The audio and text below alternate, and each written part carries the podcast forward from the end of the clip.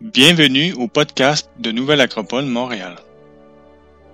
Aujourd'hui, il s'agit d'une rencontre philosophique sur le thème de l'Égypte ancienne, intitulée Pourquoi peser l'âme?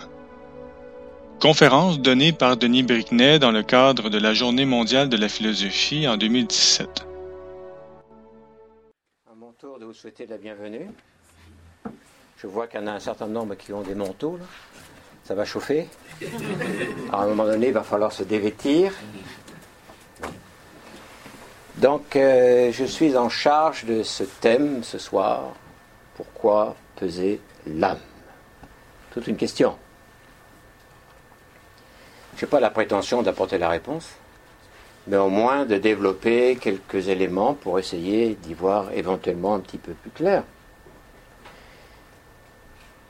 Il y a l'idée de peser, et je sais que certains, pas forcément ici, mais certains sur cette planète veulent absolument prouver l'existence de l'âme en essayant de peser le corps juste un peu avant sa mort et le corps un peu après sa mort.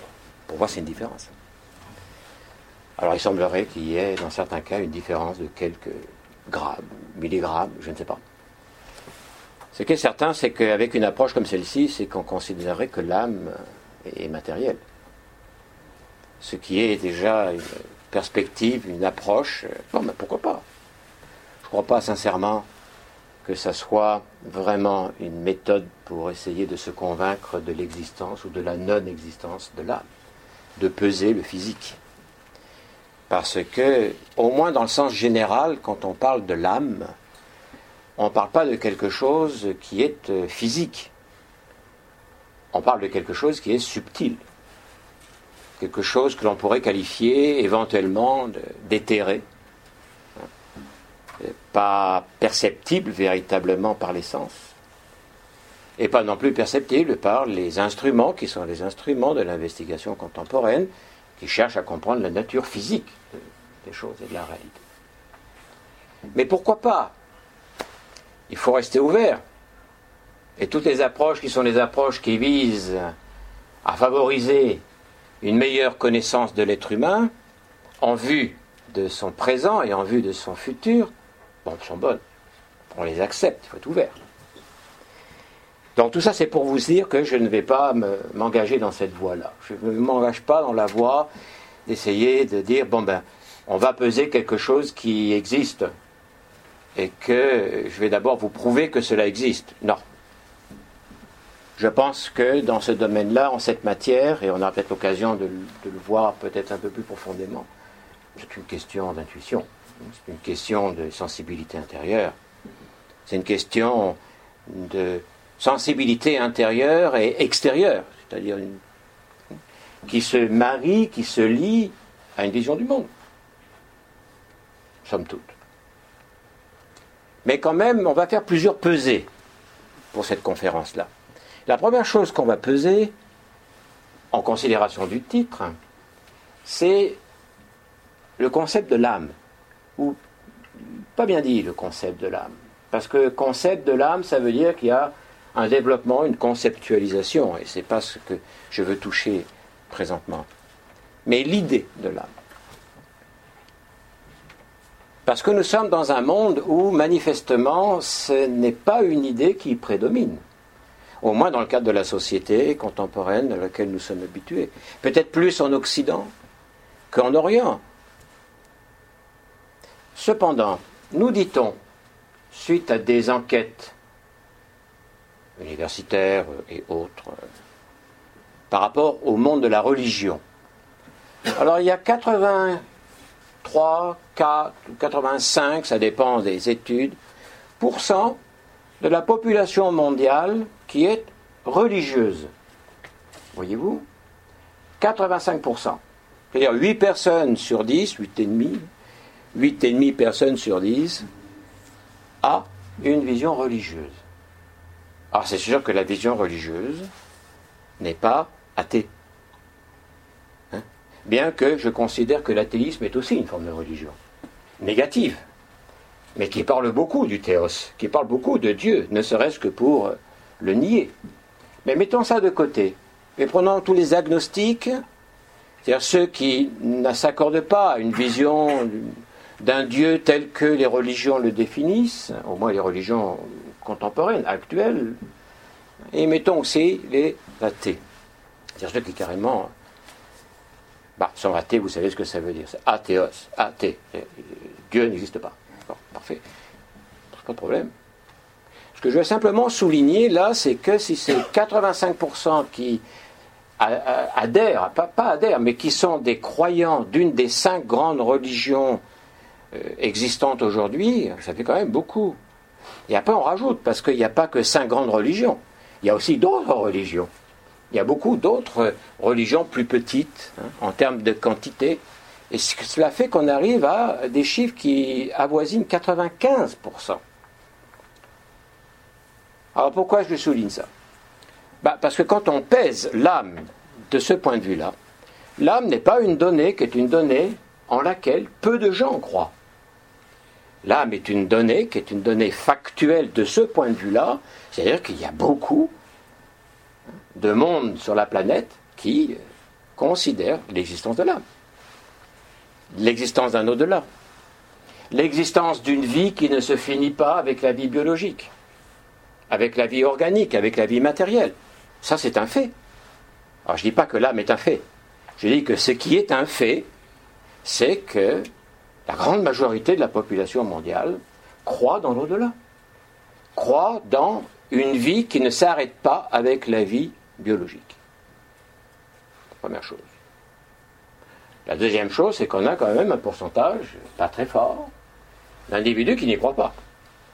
On va dire les athées. Eux n'y croient pas. Ne croient pas dans l'existence d'une âme, ne croient pas dans l'existence d'un au-delà, ne croient pas dans l'existence euh, d'une intelligence qui pourrait se manifester au sein même de la création, etc. etc. Je ne vais pas faire la définition ici, tout le monde sait ce que ça veut dire, l'athéisme. L'athée parle de l'âme, pour dire qu'elle n'existe pas. Le croyant se relie à l'âme. Donc forcément, pour lui ou elle, cela existe. Alors dans ce contexte-là, il est légitime de se dire, ben, tiens, on va s'interroger quand même, parce qu'il y a tellement de gens pour lesquels c'est une réalité, que la vie ne s'arrête pas avec le biologique, que ça vaut peut-être le coup d'y réfléchir un peu plus, de voir, pas simplement aujourd'hui, mais dans l'histoire de l'humanité. Est-ce que c'est un phénomène qui est un phénomène simplement actuel, le problème de la religion, de la grande, ce grand pourcentage de la population mondiale qui est religieuse, est-ce que c'est circonstanciel? Au XIXe siècle, c'était pas ça. Il n'y avait simplement que 10%. Et au XVIIIe siècle, tout le monde était athée.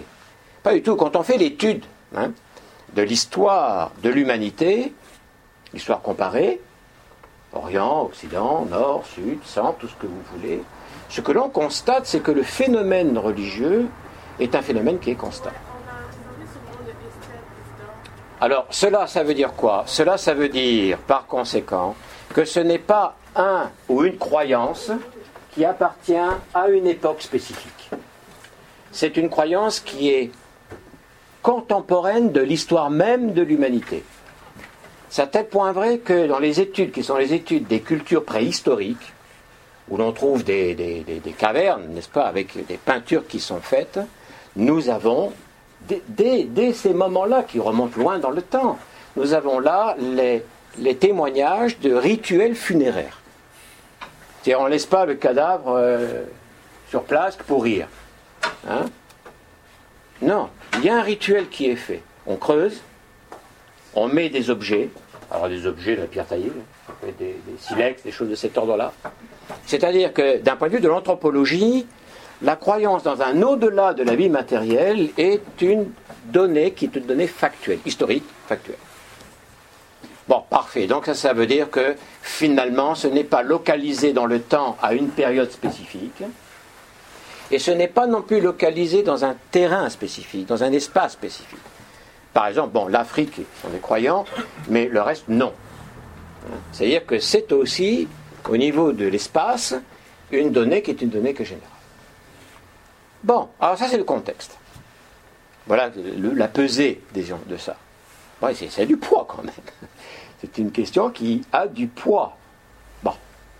Alors maintenant, essayons de faire un pas de plus. Imaginons que, précisément, je ressente à l'intérieur, sous un mode un peu paradoxal, onirique, peu importe, une expérience euh, existentielle, je ne sais, ou pas, mais que j'ai la conviction personnelle, libre, c'est-à-dire une conviction qui n'est pas téléguidée par la culture, par la civilisation, par l'enseignement, par l'école, par la publicité, par les journaux, par les livres, par les films, etc. Non, une conviction profonde, intérieure. Pour ça que tout à l'heure je disais intuition.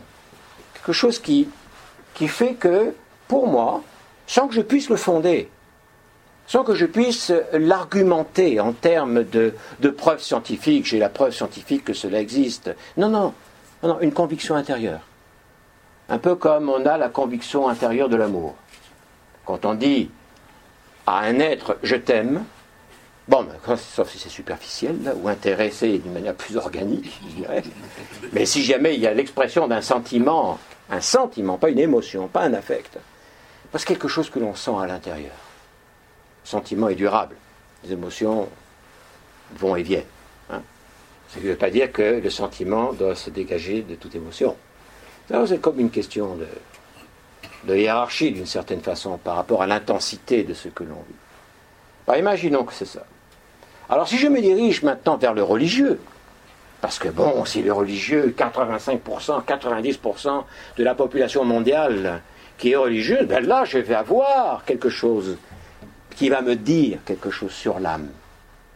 Alors je me dirige vers la religion et qu'est-ce que j'entends? Rien. L'âme, pour le religieux, est une donnée. C'est là, ça existe. On, ne le questionne pas. On ne l'interroge pas. C'est une donnée. C'est absolu.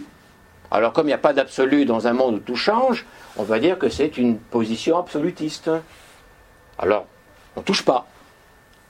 Parce que de toute façon, il n'y a, aucune donnée. La donnée qu'on va me dire, c'est, bon, alors ça, après ta mort, si tu veux arriver au paradis ou quelque chose qui, ressemblerait à ça, non, mais il ne faut pas que tu fasses le mal.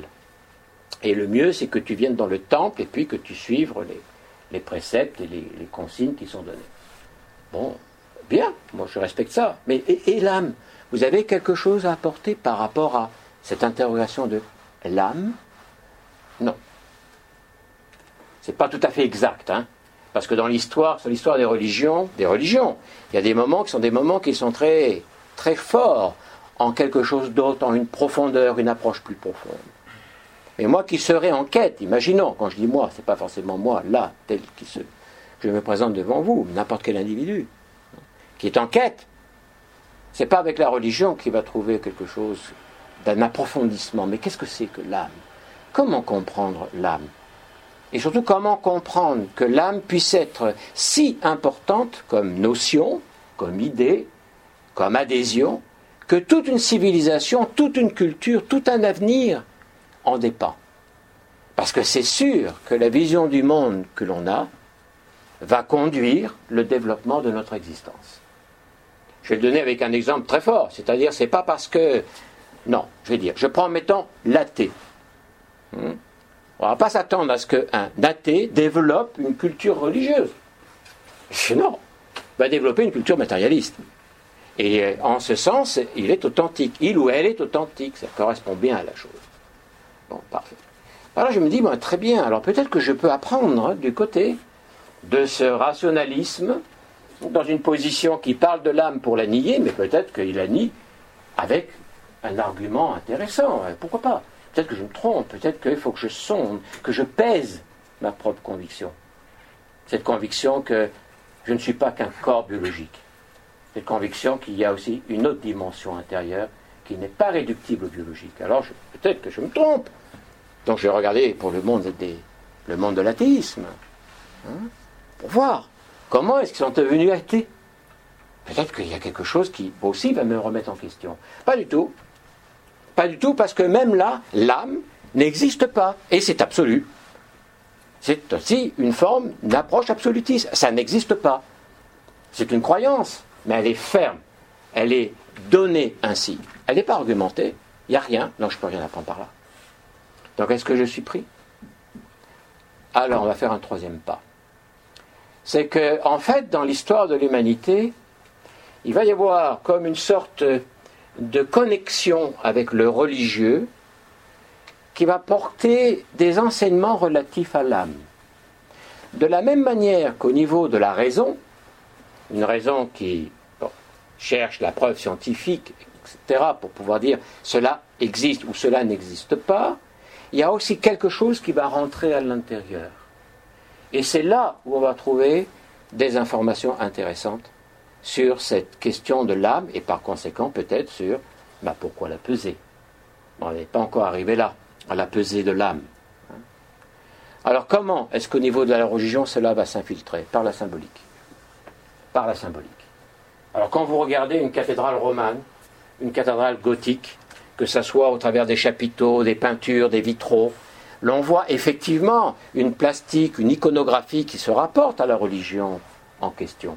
Pareil pour le bouddhisme, pour l'hindouisme, bien que ces religions sont déjà peut-être un peu plus euh, formalisées en ce sens-là, dans le sens de la mythologie, du symbolisme et autres, mais on voit tout un langage, qui est un langage qui est venu s'inscrire à l'intérieur du religieux. Et au niveau de la raison, philosophie. C'est-à-dire qu'au niveau de la raison, la, réflexion spirituelle va venir par la philosophie, la philosophie spirituelle, mais qui va s'appuyer sur la raison. C'est-à-dire une approche qui est une approche qui peut nous permettre d'avoir l'utilisation du mental pour avancer dans les, dans les circonstances. Et c'est ça qui, en fait, nous intéresse. Parce que la question, finalement, c'est que si je perçois intuitivement, si je capte plutôt que percevoir intuitivement, que l'être humain ne se réduit pas au corps biologique, la question qui est posée, c'est celle de la constitution. Quelle est la constitution de l'être humain? Qu'est-ce que c'est qu'un être humain? Vous savez, on est intéressé par la connaissance de soi. Tous. Qui suis-je? Hein? C'est une question fondamentale, une question d'identité. Qui suis-je? Mais il y a un prérequis à ça. Pour répondre à la question qui suis-je, il faut déjà avoir comme prérequis que j'ai une idée de qu'est-ce qui l'humain. C'est quoi l'être humain? Parce qu'en fonction de cette vision-là, j'aurai la démarche pour aller en quête de moi-même. Alors si j'adhère, supposons, à la définition que l'être humain est un animal, oui, ça c'est vrai, nous sommes tous des animaux, hein. on ne va pas dire le contraire, hein. doté de raison, bon, ben oui, on est capable d'avoir une activité mentale, il y a une activité de la raison. Le problème, c'est la dotation. C'est-à-dire, c'est un animal doté de raison. Le problème, c'est. Et la dotation? D'où vient la dotation? Qui dote? Hein? D'où ça vient? Ah, ben on va nous expliquer que ça vient euh, du biologique. Hein? Ce n'est pas une explication scientifique. C'est une donnée qui est une donnée de croyance. Mais ceci étant dit, si j'adhère à cela, à l'être humain est un animal doté de raison, dont sa raison et ses capacités mentales sont le résultat de l'activité biologique, alors à la question qui suis-je, ben, je vais m'orienter vers ce qui correspond à cette vision du monde. Pareil pour la société. Pareil pour le développement d'une civilisation. Peser l'âme, c'est peser ces considérations-là. Parce que nous sommes vivants et on va mourir. Et que pendant ce temps de vie, on a des choses à choisir. Et choisir pour nous, choisir pour les autres, choisir pour faire que cette vie-là ne soit pas une vie qui, flotte au gré du vent comme les feuilles tombent des arbres morts en automne. les arbres ne sont pas morts, mais les feuilles mortes qui tombent des arbres. Alors je voudrais alors précisément illustrer un petit peu cette euh, idée que le symbolisme est rentré dans le religieux pour transmettre une vision qui est une vision qui nous enseigne, qui nous renseigne, qui nous informe sur l'âme et comment la considérer. On va passer une diapositive.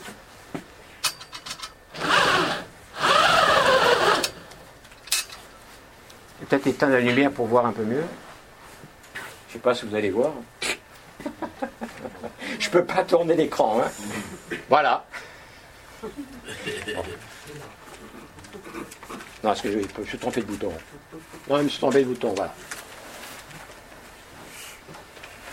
Peut-être que vous connaissez déjà et que vous reconnaissez, c'est un des portails de Notre-Dame de Paris, et c'est le jugement qu'on appelle le jugement des morts ou le jugement de l'âme.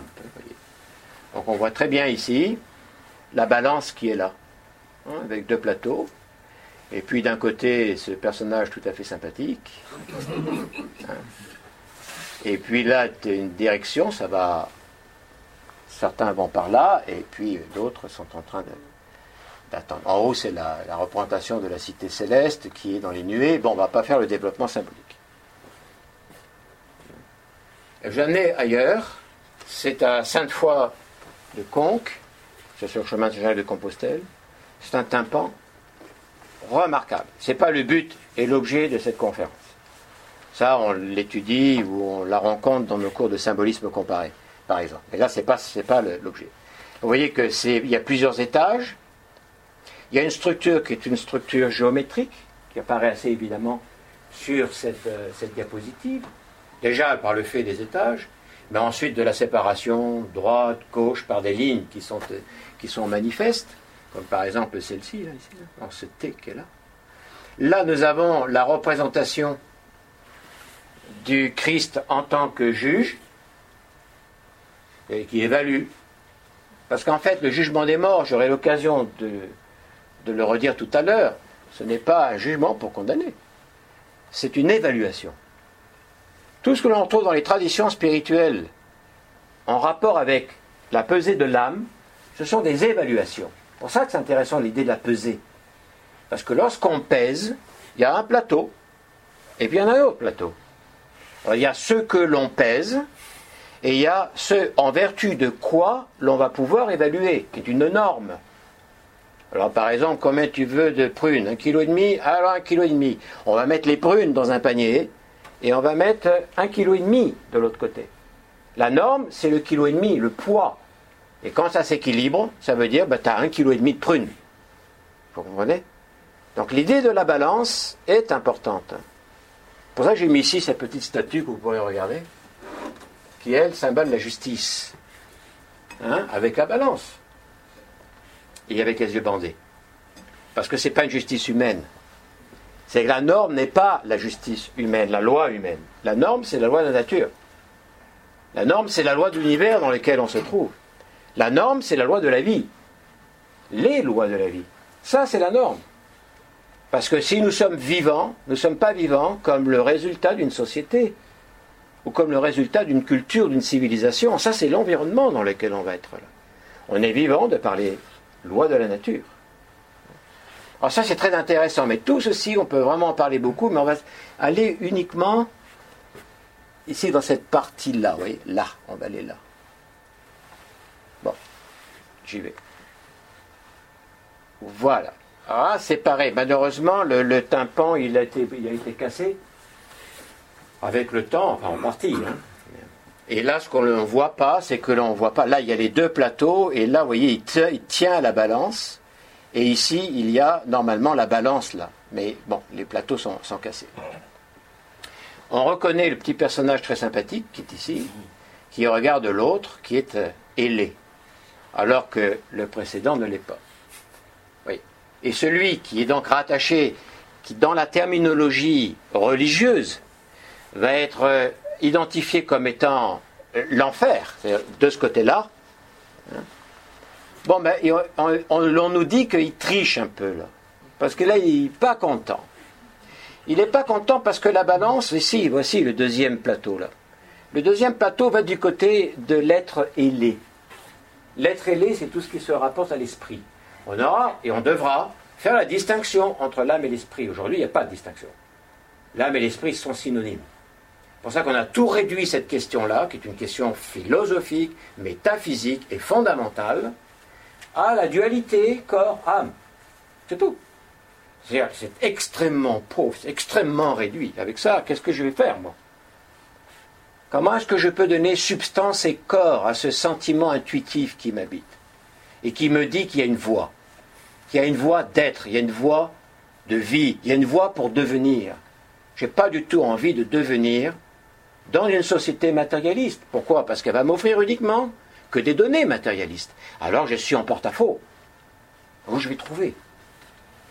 Je sais que ce n'est pas une conceptualisation. C'est une vie, c'est un art de vie, c'est une science. Une science et un art de vivre. En tant qu'individu, en tant que collectivité, en tant qu'histoire, en tant que destinée. Pas pareil une société, une culture, une civilisation spirituelle qu'une société, une culture, une civilisation matérialiste. C'est pas la même chose. Ça n'a pas les mêmes orientations. Ça n'a pas la même façon de considérer la nature, de se relier à l'autre, de se relier à soi-même. C'est pas pareil. Et c'est fondamental. Bon, alors voilà. Alors voyons voir. La diapositive suivante. Bon, là, vous voyez, on, voit un peu plus, c'est un gros plan, là, on voit qu'avec le doigt, elle essaie d'appuyer, là, parce qu'il dit, maintenant, je voudrais que ça penche du côté, de mon côté, moi.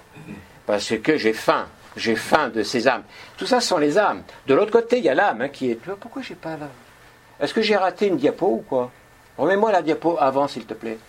C'est ça. Celle-là, on l'a pas vue. Hein mm. Et celle d'avant? Voyons, je crois que celle d'avant, on l'a vue. Ouais. Bon, la suivante, donc. Vous voyez, on, on met des couleurs pour faire voir.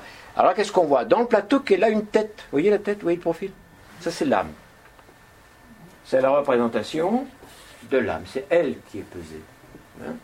Et puis ici, de l'autre côté, vous voyez que c'est la, norme qui est la croix. En rapport avec la croix, avec le cadre, c'est-à-dire avec finalement tout ce qui se rapporte à cet autre côté, qui est le côté qui est censé conduire au paradis, d'un point de vue religieux, mais qui correspondent à, l'ensemble des vertus, l'ensemble de l'esprit. C'est une âme qui a vécu selon l'esprit. Alors de l'autre côté, c'est une âme qui a vécu selon la chair. Et quand je dis la chair, ça ne veut pas dire que la chair est luciférienne. Ça veut dire que la préoccupation est uniquement matérialiste. C'est tout ce que ça veut dire. Donc ce n'est pas les vertus qui comptent, c'est le plaisir qui compte. Crève qui crève. Hein moi, je veux ça, je fais tout pour l'avoir. Une fois que je l'ai, bah écoute, je vais manifester dans la rue pour plus de fraternité, pour plus de ceci et de cela, mais dans la réalité, je vis exactement à l'envers, parce que j'en ai pas la conviction. Parce que c'est évident que les vertus, si elles existent en elles-mêmes, ah ben c'est une vision spirituelle. Parce qu'une vision matérialiste ne peut pas considérer que les vertus existent en elles-mêmes. Sinon que ce sont des élucubrations de la raison raisonnante qui a pris en considération qu'il y a certaines nécessités. Bah, vaut mieux être en bonne santé que être malade. Vaut mieux avoir une psyché euh, en bonne santé que malade, etc. etc. Donc en fait, ça, penche de ce côté-là. Là, on est, on est, vraiment dans la pesée de l'âme. Hein. Et là, ce qui est très intéressant, c'est que vous voyez, vous reconnaissez ici, donc, euh, et son acolyte, hein, ils sont pleins, il y en a plein. Hein. Là, vous avez vu la grandeur du tympan, hein, ça c'est tout petit, il y en a plein de ce côté-là, comme il y en a plein de ce côté-là. Très intéressant l'analyse symbolique et philosophique et ontologique de ces témoignages qui sont rentrés dans le religieux pour nous parler de quelque chose de spirituel. C'est vrai que la spiritualité n'est pas la religion. C'est vrai que le religieux n'est pas le spirituel. Mais le spirituel est passé par le religieux pour pouvoir essayer de transmettre des données qui vont au-delà de la foi, hein, plus ou moins aveugle, hein, qui puissent apporter une substance, une nourriture. Parce que si l'âme existe, et si elle n'est pas une donnée totale, absolue, dire je l'ai, bon ben ça va, alors je ne fais pas le mal, et puis je vais aller au paradis. Vous savez ce que dit l'islam? Qui est l'islam aussi est une religion importante, hein, c'est la, deuxième euh, religion à l'heure actuelle du point de vue de la répartition euh, de la population religieuse mondiale. Elle dit non, non, non, la religion, hein, non, non, non, non, si tu, fais, si tu ne fais pas le mal, ah ben c'est pas suffisant pour pouvoir aller au paradis. Je parle d'un point de vue de la religion. Hein. Mais là, il y a qu'une donnée qui est une donnée qui est assez philosophique qui donc est rentré aussi dans le religieux, spirituel qui est rentré dans le religieux, qui dit non, il faut aussi que tu fasses le bien. Ne pas faire le mal n'est pas suffisant pour passer la porte. Il faut aussi que tu fasses le bien. Ce n'est pas pareil. Hein. Ça donne quelque chose qui est plus, euh, plus engagé, qui n'est pas bon, mais moi j'ai l'âme, je ne fais pas du mal, je n'embête pas mon voisin, je m'occupe de rien de la société, je fais ma petite vie, et puis voilà, je mets l'argent dans, dans le panier là, pour la quête, je vais me confesser de temps en temps, là, je suis absous, tu vas dire, fils, tu avais tes péchés, merci, merci toi. C'est-à-dire, c'est facile, hein, pour se laver les péchés, c'est facile. Alors voilà, mon âme est lavée des péchés, comme ça se lave quand même assez bien, et même assez rapidement, et que ça demande de quoi? De mettre un petit 25 sous ou un dollar dans le panier de la quête, bon, mais je peux retourner dans le monde et puis je vais en profiter un maximum. Je vais rentrer dans le côté waouh, waouh, waouh, waouh, ya, ya, ya, ya, hein, et puis après je viens me confesser, tu sais, euh, bon, j'ai fait ça, puis j'ai fait ça, c'est pas bien, tu le regrettes? Oh là là, oui, comme je le regrette. Bon, je tape sous. Allez, c'est trois pasternoster et puis ça va aller bien. Si c'était comme ça, qu'on arrive à transformer nos défauts, hein, à remplir ces défauts, c'est un défaut de quoi? Un défaut de vision, un défaut d'intelligence, un défaut d'amour, un défaut d'une vertu, en allant se confesser ou en lisant un bouquin de philosophie. Ben, dans ce cas-là, pourquoi est-ce qu'on est encore dans cette situation Alors là, ce qui est intéressant, c'est lui, là, vous voyez là Il y a un être humain qui est là. On va mieux le voir avec la prochaine diapositive parce qu'on va le colorier un petit peu. Voilà, il y a un peu de couleur, vous voyez Ça, c'est sa jambe. Ah, il passe dans le trou, là. Et puis il apparaît ici, derrière celui-ci. Puis là, il y a l'autre, là. C'est un copain de celui-ci. T'as vu, il a la masse. Et puis il regarde de ce côté-là, on verra. Mais voyez, il tombe là. Alors, continuons parce que je ne veux pas développer ça tour trop longtemps. Et là, ça continue. Vous voyez, il est descendu là. Là, il y en a un qui attend son tour, parce qu'il attend quoi? Il attend que celui-ci rentre dans la bouche de la petite bébête là, qui est là. Alors tout à l'heure, quand on va voir, et ça va être un, peu plus tard, la, psychostasie égyptienne, vous verrez qu'il y a aussi un personnage, un animal comme ça. Hein. Oups, il est enfourné. Le deuxième attend, il va être enfourné, lui il n'est vraiment pas content. Il y en a un troisième qui arrive, il dit, je suis pas content, je regarde où il regarde de ce côté-là, vous voyez, on le voit ici, on voit la tête ici, la pesée de l'âme est là. Donc il y a là le taux, le taux qui est là. Hmm. Et puis là, il y a ce côté qui est ce côté bah, ben, de l'âme, hein, qui a vécu au moins minimalement en vertu des valeurs spirituelles. Ce qui veut donc dire que esprit et âme ne sont pas à confondre. L'âme qui a, vécu en vertu des valeurs spirituelles ben, voilà, il est accueilli du côté des justes. Hein, on verra en Égypte ancienne que le terme, même si c'est hiéroglyphique, hein, Ma'akeru, hein, qui est rattaché à Ma'at, on verra tout à l'heure, on ne va pas citer des noms là trop pour se perdre, c'est le justifié. Pas le auto-justifié, hein, par l'oubli, l'amnésie, l'excuse et autres, mais le justifié par l'action, par le mérite. C'est de l'alchimie, alchemia, kem, kemu, c'est le nom de l'Égypte ancienne, hein, qui est la terre noire, la terre brûlée, la terre rouge. Hein. parce qu'il y a une vision qui est une vision hautement métaphysique, philosophique et pratique. On n'est pas né pour se la couler douce. Bien que de temps en temps, si tu te la coules douce, ça fait bien du bien. Mais le sens de la vie n'est pas on va se la couler douce. Le sens de la vie, le temple de l'existence, le temple de la conscience, ce n'est pas les vacances perpétuelles, le club med à perpétuité. Non. On n'est pas là pour se reposer. Sinon, c'est une fois mort, hein, parce que même de point de vue religieux, et ici repose machin, et ici repose bidule. Bon, ben alors, voilà le repos. Et on ne nous dit pas, si c'est le repos une fois que tu es mort, ça veut dire que. Et pourquoi pas le repos quand je suis vivant? Non, c'est l'action. Action c'est agir, c'est se bâtir, c'est se poser la question et les questions essentielles, mais qu'est-ce que je suis? En tant qu'être humain, je suis quoi? Et ça, c'est une réponse qui est une réponse que tout le monde doit avoir d'une manière intime et rapidement. Et au lieu de se marquer Adidas, euh, euh, la crème glacée bidule, etc., ben, qu'on se le mette. Je suis un animal. Parfait. Je suis doté de raison, mais c'est le cerveau qui, qui m'a donné ça. Parfait. Tu as ça, vis-le ainsi. Ne reste pas dans l'incertitude. Mais si par contre, non, tu penses que la conscience est une donnée spirituelle et pas une donnée biologique, en tout cas c'est une donnée non matérielle, non biologique, même si elle passe par le biologique pour s'exprimer, comme quelqu'un qui conduit sa voiture va passer par la voiture pour rouler en voiture, c'est un peu la même, idée, eh bien, dans ce cas-là, cherche. Cherche, parce que tu vas perdre ton temps dans une société, une civilisation, une culture matérialiste.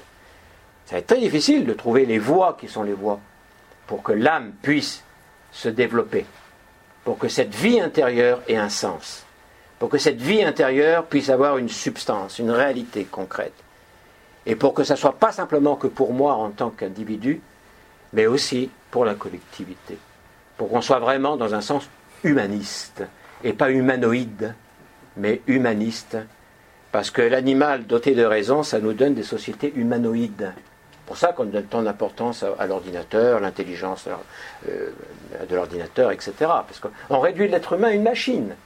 C'est vrai qu'on a des éléments mécaniques, mais il n'y a pas que ça. La conscience n'est pas mécanique. Elle peut être enfermée dans des mécanismes, mais par essence, elle n'est pas mécanique. C'est la conscience qui nous libère. C'est l'élévation de la conscience qui nous permet d'avancer, d'aller de l'avant, individuellement et collectivement. Alors il regarde quoi là? Ben, Il regarde, je vais faire la suivante. Voilà. Regarde, hein, vous voyez la tête est ici, l'autre avec sa massue, il est là, et regarde lui. C'est-à-dire qu'il y a une, une, dualité. Vous voyez, regarde celui-ci, là, oh, celui-ci. C'est-à-dire, ils viennent passer et ils vont passer la porte. Vous voyez où la porte, elle est là. Bon, ça c'est ce qu'on va voir un peu plus tard.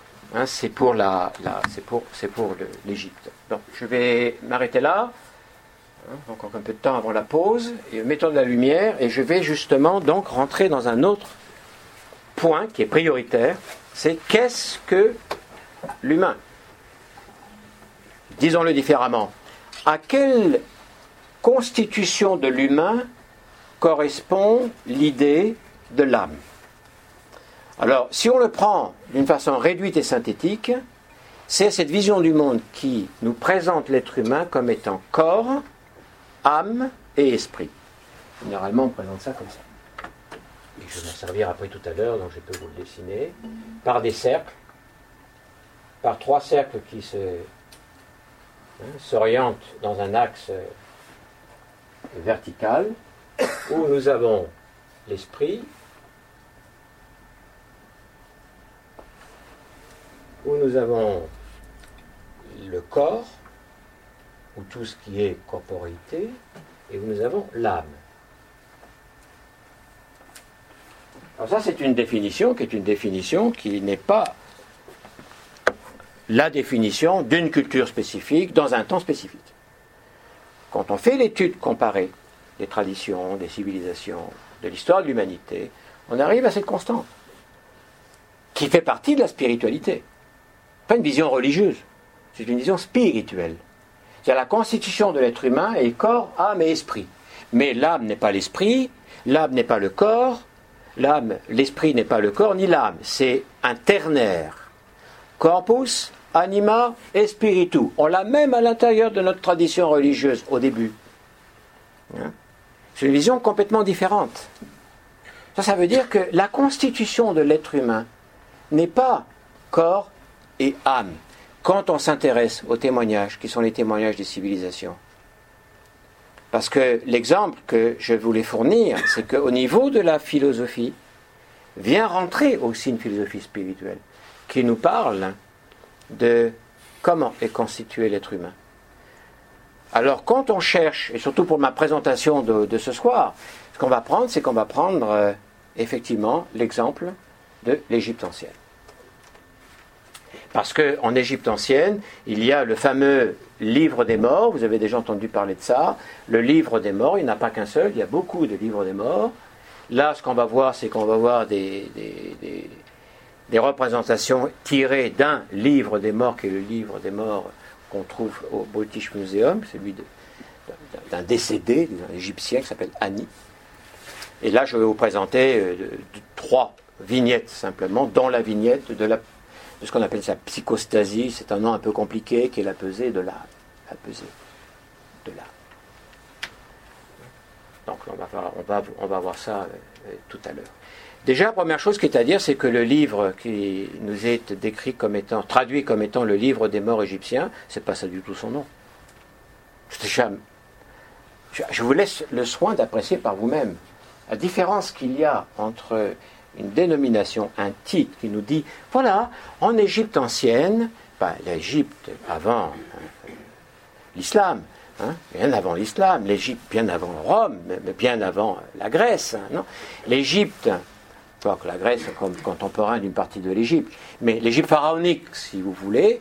Alors voilà, il y avait Livre des morts, parfait. Mais le titre de cet ouvrage, c'est pas le Livre des morts, c'est le chemin qui conduit l'âme à la lumière du jour. C'est la sortie de l'âme à la lumière du jour. C'est la sortie de l'âme à la lumière de Ra, qui est euh, la représentation du soleil euh, hein, dans, une de dans un de ses plans. Rien à voir avec les morts. Ça n'a absolument rien à voir avec les morts. C'est-à-dire que moi, quel intérêt je peux avoir à me dire, peut-être que je vais apprendre quelque chose avec le livre des morts égyptiens, une vision du monde, une vision de l'être. Surtout que quand on fait la civilisation comparée, eh ben on se rend compte que ce n'est pas qu'égyptien. De Tibet, le Bardotodol, le livre des morts tibétains, c'est pas le livre des morts tibétains. C'est pas ça le titre. Quand on dit ça, on réduit tout à quoi? Au cadavre, à l'inexorabilité de la mort. Ben oui, on va tous mourir. C'est la seule chose dont on est certaine. Hein? On est tous certains qu'on va mourir. Voilà, au moins on a une certitude. C'est bon dans la vie d'avoir une certitude. Parce qu'on bâtit son existence sur des certitudes. Et la seule que l'on a, il y en a une deuxième, je suis vivant. Je suis vivant. Et, l'autre certitude, c'est que je vais mourir. Extraordinaire Parce que ça ouvre deux portes extraordinaires. C'est la porte d'entrée, je suis né, et c'est la porte de sortie, je suis mort. Ah, sauf si avant il n'y avait rien. Il n'y a pas de porte alors. Il y a accident, du biologique. Et à la fin, ben, il n'y a plus rien. Alors si c'est ça mon idéal de vie, si c'est ça votre idéal de vie, moi je le respecte totalement. Et même je vous encourage totalement à prendre les dispositions pour vivre en conformité. Parce que si simplement on va vivre hein, quelques décades et qu'après il n'y a plus rien, il n'y a plus je, il n'y a plus moi, il n'y a plus de conscience, c'est l'annihilation, il n'y a plus rien la mort véritable, comme on pourra la penser, ben alors écoutez, il faut vraiment profiter au maximum. Et la meilleure voie pour faire ça, c'est brigand, truand, vendeur de drogue, euh, tireur euh, d'élite. Euh, comment dit-on là quand quelqu'un il est, il est employé pour tuer les autres Tueur à gage. Ou cambriolage. Mais pourquoi s'embêter? S'embêter avec des règlements, avec des lois et autres. Et on travaille pendant 8 heures, on se s'embête avec les, embouteillages, c'est difficile à, se parquer. Maintenant, paraît-il, avec la nouvelle mairesse, on va pouvoir se parquer plus facilement. Bon, mais alors, le sens de la vie est important, là. Moi aussi, j'attendais que ça, là. C'est le sens dans ma vie, ça, le parking. Non? Non, mais soyons des brigands, parce qu'il faut jouir un maximum. Comprenez? Il faut assumer hein, la vision du monde. Mais si la vision du monde, la perception, la conviction que l'être humain n'est pas simplement qu'un organisme biologique, mais une dimension spirituelle et une dimension d'âme, ben alors bâtissons la société qui correspond. Offrons-nous l'éducation qui puisse nous permettre d'épanouir cette âme, de la faire vivre cette âme. Ce n'est pas une donnée fixe. Platon disait l'âme, c'est l'homme. Point. Platon l'âme, c'est l'homme. Autrement dit, ça veut dire que l'être humain se définit par son âme, c'est-à-dire âme, anima en latin, animation. L'âme, c'est tout ce qui anime. Il faut animer notre vie, il faut animer notre environnement, il faut animer tout ce que l'on fait. Il faut donner de la vie à ce que l'on fait, un sens à ce que l'on fait, pour soi-même, pour les autres, individuellement et collectivement. Il faut donner de l'âme, de l'âme à l'existence, de l'âme à la culture, à la civilisation. Alors peut-être qu'on aura plus de possibilités de véhiculer des valeurs plus profondes, parce que l'âme qui s'élève peut véhiculer des valeurs profondes, comme par exemple l'amour, la compassion, le respect, Alors, allons-y pour l'Égypte. C'est-à-dire que on va passer la diapo. Normalement, c'est la pause en 5 minutes. Hein le droit Merci. Ça, c'est la psychostasie. Quel nom compliqué. Ce n'est pas du tout le nom égyptien, mais c'est un nom vraiment universitaire. On se, plaît avec des mots nouveaux, compliqués, parce que si en plus c'est dit par un professeur, alors c'est encore mieux, parce que là, c'est l'autorité. L'autorité du mot, l'autorité de la profession, et voilà. Alors peut-être que oui. Mais ce n'est pas ni la profession, ni le savoir qui fait autorité. C'est la vie, c'est le mode de vie, c'est comment est-ce qu'on vit ça? Je peux être, par exemple, professeur de philosophie et avoir une vie qui n'a rien à voir avec la philosophie avec l'amour de la sagesse. Une vie qui n'a rien de militante en ce sens-là, comme à l'envers. Je peux être professeur de philosophie et être philosophe. Vous comprenez? Tout le monde peut être philosophe. Parce que la philosophie, c'est un état d'être. C'est surtout une certaine vision de soi, une certaine vision de la vie, une certaine vision du devenir, une conscience de la mort. Parce que oui, nous sommes mortels. Peut-être qu'il y a quelque chose d'immortel quelque part en nous. Qui sait? Mais nous sommes mortels. Et ça, c'est quand même une donnée qui est une donnée importante. Vous comprenez? Bien, alors, les Égyptiens, voilà. Ça, c'est la psychostasie. Vous voyez la bébête, là? Bon, mais c'est celle qu'on a vue reproduite d'une certaine façon. Je ne dis pas que c'est une copie, un copie-peste, un hein, copie-collé, de la, le monstre que l'on a vu dans le, tympan de, de Conque. Très, très joli. Et là, c'est pareil. C'est-à-dire qu'ici, nous avons une représentation, hein, tout à fait égyptienne, évidemment, avec une tête qui est une tête d'oiseau, qui est la tête l'ibis, hein, et qui est une forme de tot. On a aussi une pièce remarquable là, qui amène la moi en même temps, une pièce remarquable, sans la moi, amène la moi, une pièce remarquable euh, de notre, euh, disons, quand même, reproduction d'art, et qui nous montre aussi le tot mais sous une autre forme, qui est la forme du babouin qui est là. Vous voyez en haut là Le petit singe qui est là Le singe, il est au sommet de l'axe vertical de la, de la balance. Hein, on appelle ça aussi le fléau. le fléau, c'est amusant. Le fléau, c'est aussi comme un. Vous voyez Bon, on ne va pas la casser là. Voilà. C'est ici, là, pouf. Ça, vous voyez C'est le babouin. Vous voyez là Oui, il est là, là. Babouin. C'est le babouin, qui est une des formes de Thoth. En Égypte ancien, Thoth, c'est le scribe. C'est celui qui a la connaissance du langage spirituel. Il a la connaissance, l'art et la science des glyphes sacrés, hiéroglyphos, des hiéroglyphes, qui sont les glyphes ou l'écriture sacrée. En égyptien, ça ne s'appelle pas comme ça, c'est le langage des dieux. C'est d'ailleurs le langage de l'esprit. Alors le hiéroglyphique, c'est le langage de l'esprit. Et là, hiéroglyphique, il est là, partout. Parce que ça se, lit de deux façons. Ça se lit par les images et ça se lit par les hiéroglyphes. Autrement dit, ça veut dire que si tu ne connais pas la lecture des hiéroglyphes, mais que tu connais le sens des symboles, des images symboliques, tu peux comprendre qu'est-ce qui est en train de, se passer ici. Nous, ici, on a un facsimilé du papyrus d'Ani. On a voulu le mettre, mais on n'était pas tout à fait prêt. C'est-à-dire que c'est un truc immense, non? C'est tout un, tout un livre. Donc, Thoth représente la, la sagesse. Représente le lien à la sagesse. Le lien mental à la sagesse. Pas le lien affectif, sentimental. Non, le lien mental à la sagesse, qui prime, parce qu'il s'agit de comprendre, il s'agit de discerner, il s'agit de connaître. Il s'agit de se connaître. Il s'agit de se mettre en marche. Pour répondre à la question qui suis-je, il faut que je me confronte. Si je ne me confronte pas, je ne saurai jamais qui je suis. Sauf que la confrontation n'est pas facile. Le terme déjà lui dit. C'est-à-dire qu'il faut que je me mette en marche. Il faut que je me connaisse et qui va me permettre de me connaître? La réalité, le feedback, ce qui me revient. Vous comprenez? D'ailleurs, c'est un problème de balance. pour ça que dans la balance, l'on trouve ici le cœur. J'ai une diapositive euh, un peu plus Quand tout à l'heure je vous expliquais. Le cœur dans une balance, enfin dans un des plateaux de la balance, et de l'autre côté la plume, qui est la plume de Mahat. On a une petite Mahat, non Quelque part? La plume de Mahat, c'est-à-dire que le cœur doit être aussi léger que la plume de Mahat. Que l'on retrouve ici tout en haut. Hein, vous suivez en haut. Ici, vous arrivez, c'est l'étage des dieux.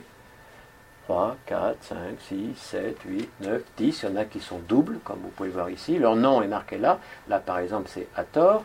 Et ici, celui qui m'intéresse, c'est la Chou. Hein, qui représente le cinquième élément en Égypte. Parce qu'on trouve aussi les quatre éléments. Terre, eau, air, feu, dans la symbolique. Et un cinquième, qui est Chou, qui est le grand différenciateur. C'est lui qui différencie les choses, mais avec cette sagesse de ne pas perdre les liens qui peut les relier. Parce que si je différencie, mais que je coupe le lien qui peut les relier, ben je sépare.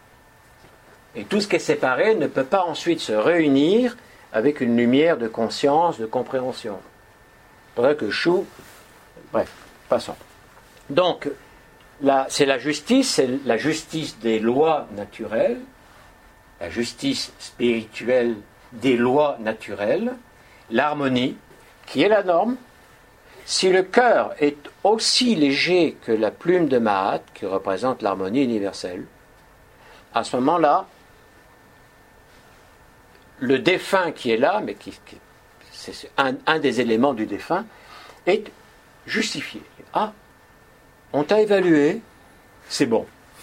Parce que c'est au début hein, du livre des morts. Vous connaissez un peu le livre des morts?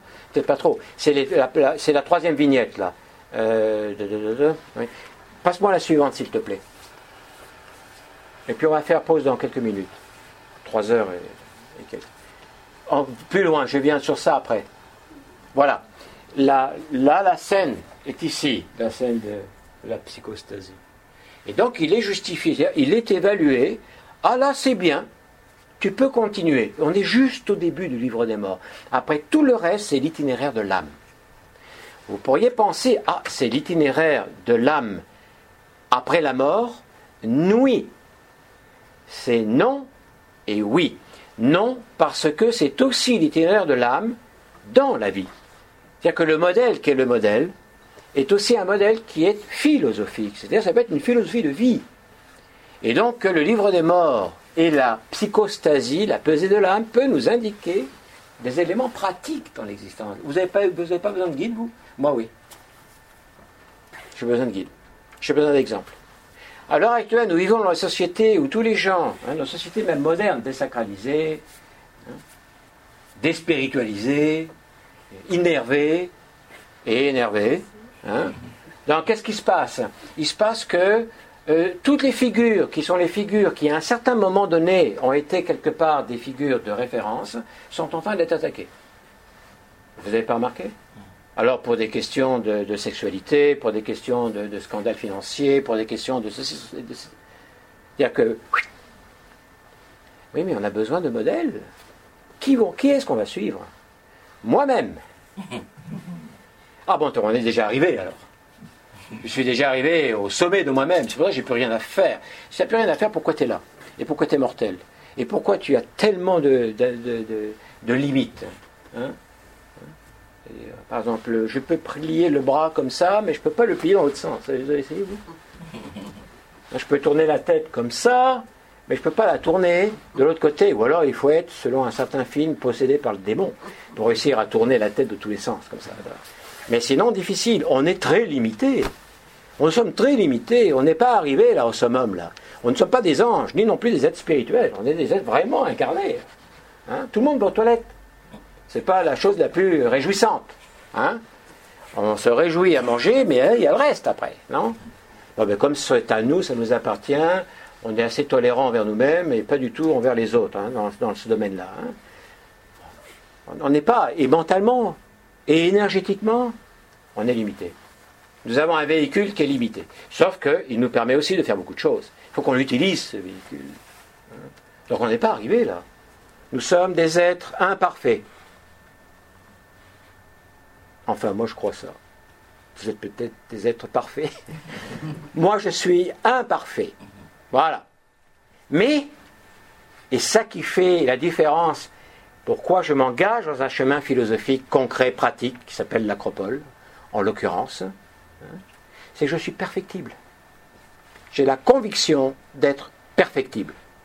Simplement, pour être perfectible, ça veut dire qu'il va falloir que je fasse connaissance avec les petites qualités que je peux avoir, parce que ça va être mes aides, mes dieux dans la mythologie, Athéna, euh, Dionysios, Apollon, etc. Et aussi euh, que je connaisse mes défauts, c'est-à-dire les problèmes que j'ai là. Sinon, comment je vais faire? Comment est-ce que je peux changer mes défauts? Comment est-ce que je peux sortir de mes défauts? Tout seul? Certainement, je peux y arriver. Ça va me prendre, je ne sais pas si je crois en la, la, réincarnation, euh, une centaine d'incarnations pour résoudre un petit problème que j'aurais peut-être pu résoudre en deux mois avec une voie de philosophie pratique qui me met face à moi-même et qui me dit T'as ça qui Ça, alors regarde, regarde, regarde. Et tu dis Observe, mobilise cette, vertu que tu as. Hein. Travaille. L'humanité est en formation. Il ne faut pas baisser les bras il ne faut pas naître à la retraite déjà. Il ne faut jamais être à la retraite. Peut-être à la retraite d'un travail, mais jamais être à la retraite de l'humanisme, de l'être humain qui avance, jusqu'au dernier souffle. Et que ce dernier souffle puisse être éventuellement, en fonction de comment on considère l'être humain, une porte hein, pour la continuation. Bien, donc là, il est maintenant il était justifié, et il arrive à l'entrée, vous voyez, c'est une entrée dans laquelle on a Osiris. Hein. Il arrive là, il se remet là, c'est le même, hein, c'est Annie, il se remet là, Ave. C'est pas le symbole hitlérien. Hein. Pas ah, Hitler C'est Ave. Ave Maria. Hein? Bon, Ave. Et il salue l'Osiris ici. Et cette, ce symbole-là, on va éviter de donner des noms, c'est l'école d'initiation c'est l'école de formation de l'humain. C'est une école dans laquelle tu apprends à être et pas simplement que tu apprends à avoir. Parce que quand tu sors avec ton diplôme, ben, qu'est-ce que tu as appris? Tu as appris à avoir. Alors c'est sûr que tu es très intéressé pour avoir beaucoup plus que tout le monde. Ou peut-être pas nécessairement avec ce, mobile-là, mais tu veux avoir beaucoup, beaucoup, beaucoup, pour vivre bien. De l'argent, de la notoriété, je veux être quelqu'un comme disait euh, Cypher hein, dans euh, le film La Matrice. Là. Je veux être quelqu'un. Je veux qu'on me respecte, je veux être quelqu'un. Et ça veut dire quoi quelqu'un? Tu es balayeur? Parce que tu peux être balayeur et être quelqu'un. Non, non, non, non, je veux être au sommet là. Quelqu'un, je veux tout oublier.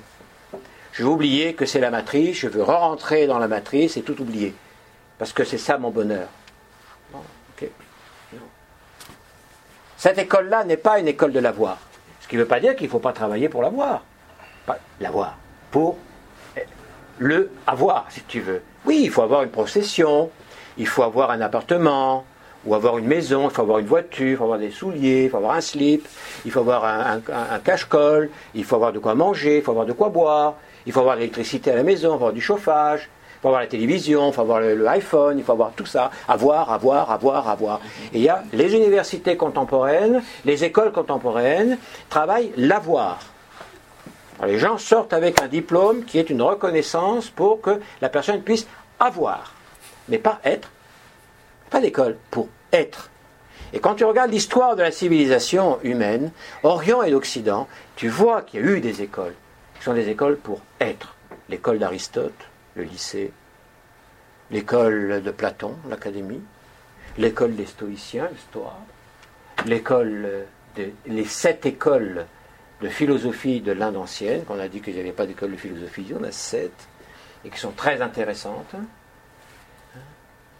C'est-à-dire des lieux dans lesquels tu t'occupes de toi-même. L'être. Et voilà. Ça, c'est l'être. Et Osiris représente chacun d'entre nous accompli en tant qu'être. Et ça se passe avec l'âme. Bon, pour comprendre cette scène qui est la pesée de l'âme en Égypte ancienne, il faut euh, dire que. Ah non, non, c'est pas cette scène. Moi, la, psychostasie, s'il te plaît. Voilà. il faut comprendre que dans la, vision égyptienne, de l'Égypte ancienne, l'être humain est un composé de plusieurs principes. Alors je vais énumérer, je l'ai marqué ici, avec euh, quelques noms, mais ce n'est pas bien grave. C'est la constitution de l'être humain. On pourrait aller dans d'autres traditions et voir qu'effectivement, il y a aussi des philosophies spirituelles qui nous présentent l'être humain comme bien autre chose qu'un corps et âme. Et même plus que corps, âme et esprit, parce que corps, âme et esprit, après, se, spécifient, se, développent. On ne peut pas voir tout ça. hein. Là, comme on prend comme exemple la psychostasie égyptienne, il faut donc qu'on s'adresse à... Alors vous voyez, ici, c'est la pesée. Mais là, dans ce plateau, se trouve le cœur. Le cœur est un des constituants métaphysiques de la personnalité humaine selon l'Égypte ancienne. Je dis bien métaphysique, il ne s'agit pas de l'organe du cœur. Et il ne s'agit pas non plus du cœur réduit à l'activité émotionnelle. En Égypte, non. En Égypte, le cœur, on peut le traduire d'une façon simple comme étant le cœur conscience. C'est le lieu de la conscience. Alors ça ne veut pas dire, je répète, que la conscience est dans le cœur de l'organe. hein. Ça veut dire que c'est un symbole.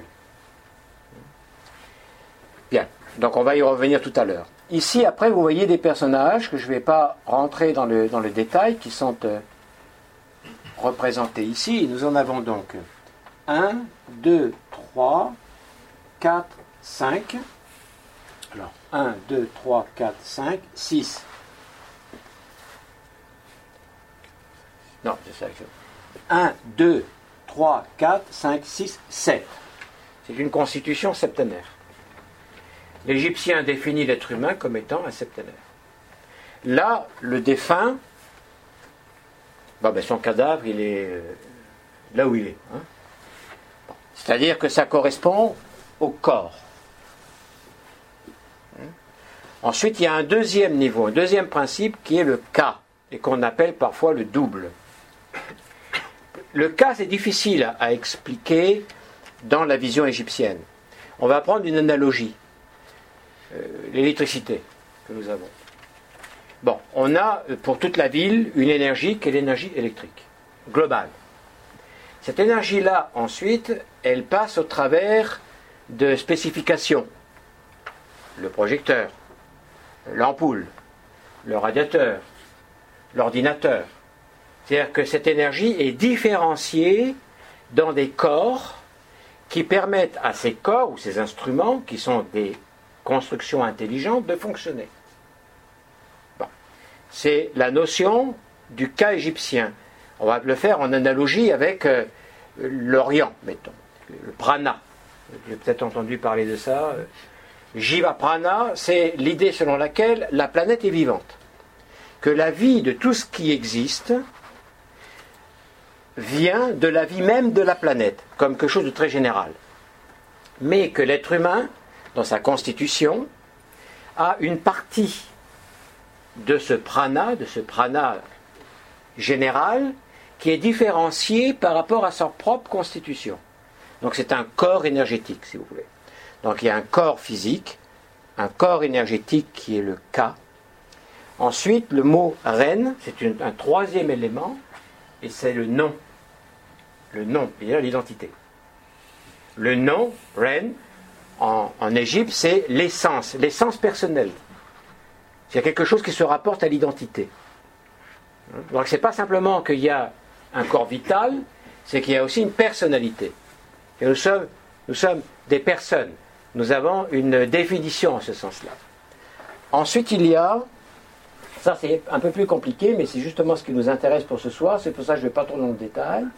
Il y a le bas, Béa, c'est le terme égyptien, qui est l'âme. Voilà où est l'âme. Et il y a Chiout, qui est l'ombre. Les deux, l'âme et l'ombre, ont comme résidence pour les Égyptiens. Pour le corps, pour l'individu humain, quand il vit, la résidence, c'est le cœur. Alors, dans le cœur de l'individu vivant, qui est le temple, qui est le lieu de la conscience, se trouve d'une part le bas, ou l'âme, et l'ombre. Alors c'est ça qui va nous intéresser, je vais revenir d'ici quelques, minutes. Bon, et ensuite, je l'ai rajouté là, je vous expliquer pourquoi, avec ces flèches qui sont comme ça, parce qu'on va en reparler, et puis il y a le Ak, A-K-H, qui est l'être de lumière. Ak désigne pour les Égyptiens l'esprit. L'esprit qui va se présenter selon trois pouvoirs, trois caractéristiques. On ne va pas développer, c'est l'esprit. C'est l'être de lumière. Ceux qui sortent, c'est-à-dire Annie par exemple, à la fin du papyrus, qui passe par toutes les épreuves qui sont les épreuves de la vie, quand euh, il arrive à la fin, parce qu'il ne va pas être mangé par cette bête qu'elle a. Vous voyez qu'elle est composée, n'est-ce pas? C'est une tête de crocodile, c'est un corps de lion ou de fauve, et c'est un arrière-train de d'hippopotame. Hein bon, ça n'existe pas dans la nature. Si quelqu'un a vu ça, dites-le moi, parce que ça va, faire fortune. Hein C'est-à-dire que quand l'âme, non, n'est pas aussi légère que la plume, allez, hop, elle est mangée par cette bête qui symbolise, en Égypte ancienne, le chemin de la réincarnation, le retour dans les conditions de la vie. Mais lui, ce n'est pas le cas, parce que son, cœur est aussi léger que la plume, il est justifié. Donc il va pouvoir continuer. Et on va aller à... Vas-y, passe-moi la diapo suivante. Plus haut, plus loin encore. Voilà, ça c'est la dernière vignette. Dans cette dernière vignette, avec une table d'offrande extraordinaire, hein, le Annie va arriver là. Ici, il y a la, basse, la vache tort qui est à l'intérieur de cette, euh, de cette représentation. Je ne vais pas entrer dans les détails, je vais simplement vous faire voir que ça, c'est la naissance de l'âme dans l'esprit. Alors que l'autre bête qu'on a vue là, avec la tête de crocodile, le corps de lion et l'arrière-train d'hippopotame, c'est l'entrée de nouveau dans la matérialité. Parce que ça, n'est pas encore fini. Il n'y a pas eu l'état qui est l'état euh, de l'âme suffisant pour qu'elle puisse être illuminée par l'esprit et naître en esprit. C'est la dernière image. Alors regardez la composition. La tête est la tête d'hippopotame. Tout à l'heure, c'était l'arrière-train hippopotame. Le crocodile, c'est la queue. Hein, tout à l'heure, c'était la tête. Et l'intermédiaire, sont les plates de lion. C'est-à-dire que l'un, remets-moi s'il te plaît à la, balance, l'un, c'est la renaissance dans la matérialité. Bon, parce que c'est pas fini, faut continuer. Et l'autre, c'est la renaissance en esprit. Donc, qu'est-ce que ça nous dit? Ça nous dit donc que l'âme, elle peut avoir une double illumination. Et c'est ça la destinée ou l'épreuve de l'existence. Avais fait tout à l'heure le dessin avec les trois, les trois cercles, je vais le refaire là rapidement. Bon, ça, ça va me gêner plus qu'autre chose. On l'enlève. On enlève le cœur, c'est pas bien. Voilà, l'âme est ici. Alors l'âme, elle peut aller vers l'esprit, c'est-à-dire qu'elle peut voler vers l'esprit, ou elle peut voler hein, ou aller vers tout ce qui est la corporité, c'est-à-dire tout ce qui est euh, l'énergie, tout ce qui est le côté plus euh, disons, biologique. Mais c'est la même. Dans la pesée de l'âme, lorsque l'âme est justifiée, c'est oui, elle a les conditions, qu'est-ce que ça veut dire justifiée Elle a les conditions de l'initiation. Elle a les conditions pour marcher sur le chemin de la connaissance de soi profonde, la connaissance profonde de soi. C'est très intéressant parce que la, la, condition qui est au départ, qu'on appelle le jugement, ce n'est pas du tout un jugement, comme je le disais au départ, c'est une évaluation. C'est évaluer si la condition morale de l'individu est propice pour faire la démarche. Pour rentrer dans ce que vous avez vu tout à l'heure dans l'école, qui est l'école de vie, il faut que la condition morale soit là. Je pense que c'est une très très belle idée. Parce que pour donner le pouvoir à des individus qui vont guider notre destinée en tant que collectivité et aussi en tant qu'individu, ben, il faudrait qu'on puisse avoir des gens éthiques. Des gens dont la condition morale est telle qu'ils vont penser effectivement au service, au service de l'humain, au service de l'humanité, au service des valeurs, et pas simplement à leur service. Vous comprenez le problème que nous vivons aujourd'hui est un problème moral. Hein. C'est parce qu'on a des gens qui sont très très bons, qui sont très bons dans la profession, hein, l'avoir, la profession qu'ils ont, très bons, très efficaces. Mais d'un point de vue moral, waouh Il y a le détournement du pouvoir social qui m'est conféré par mon diplôme, qui me donne un pouvoir, mais ensuite qui est conduit, qui est donc usurpé, pour profiter de ce pouvoir sur autrui pour mon service. Pour mon service et celui de mes copains. La caste. On a un gros problème moral. Et le problème moral ou le problème éthique est un problème d'âme. C'est un problème de perception, c'est un problème de ressenti. C'est la capacité de saisir le cœur des choses et pas de réduire ce qui vit à la simple dimension matérielle. Remets-moi s'il te plaît avant. Voilà. Donc ça, ce sont les constituants, en fait, de la personnalité. Ça, par exemple, ici, comme il est là, c'est Ak, le, corps de lumière. Ici, c'est l'âme. En Égypte ancienne, c'est le bas. Elle est représentée par un oiseau, une hirondelle, à tête humaine. Et cette, cette âme-là était dans le cœur avec cette autre représentation symbolique qui est l'ombre. Alors, voyez, qu'est-ce que c'est? L'âme, c'est la psyché pour le monde grec. Ça veut dire que sont ensemble dans le cœur cette double orientation, cette double possibilité qui existe. Quand, quand la nécessité matérielle, biologique, parce qu'il faut bien survenir à ses besoins, il faut bien aussi pouvoir jouir de l'existence. Parce que l'incarnation n'est pas une, prison. Hein. Il faut aussi qu'on soit capable de créer, qu'on soit capable d'être, disons, enthousiaste dans, l'existence, de faire de belles choses, de profiter de tout cela, au service de l'humanité, au service de ceux qui sont avec nous. Bâtir un monde nouveau et meilleur. Meilleur, pas simplement nouveau. Et le monde ne sera pas meilleur à cause de la nouveauté technologique. Tiens là, pour le moment, ce qui est nouveau, c'est la technologie. Hein, il faut jeter son ordinateur qui est devenu vieux parce qu'il a 4 ans d'âge. Les programmes ne fonctionnent plus parce que maintenant tout a changé. C'est la version numéro 7 B1245A hein, qui fait qu'on a toujours, toujours peut-être changé. On court, on court, on court. Hein, on court après le, technologique, mais ça nous donne un monde effectivement nouveau, puisque la technologie offre toute une série de possibilités, mais pas meilleur. Parce que le meilleur vient de l'intérieur. C'est la décision de conscience volontaire qui dit je vais vivre en tant qu'être humain. Être humain. Alors donc, euh, passe-moi s'il te plaît la suivante, et puis je vais quand même conclure par là. Voilà, là ici c'est un plus gros, euh, plan.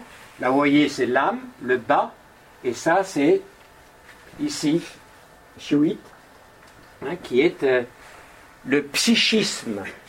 Ça c'est le psychisme, et ça c'est l'âme.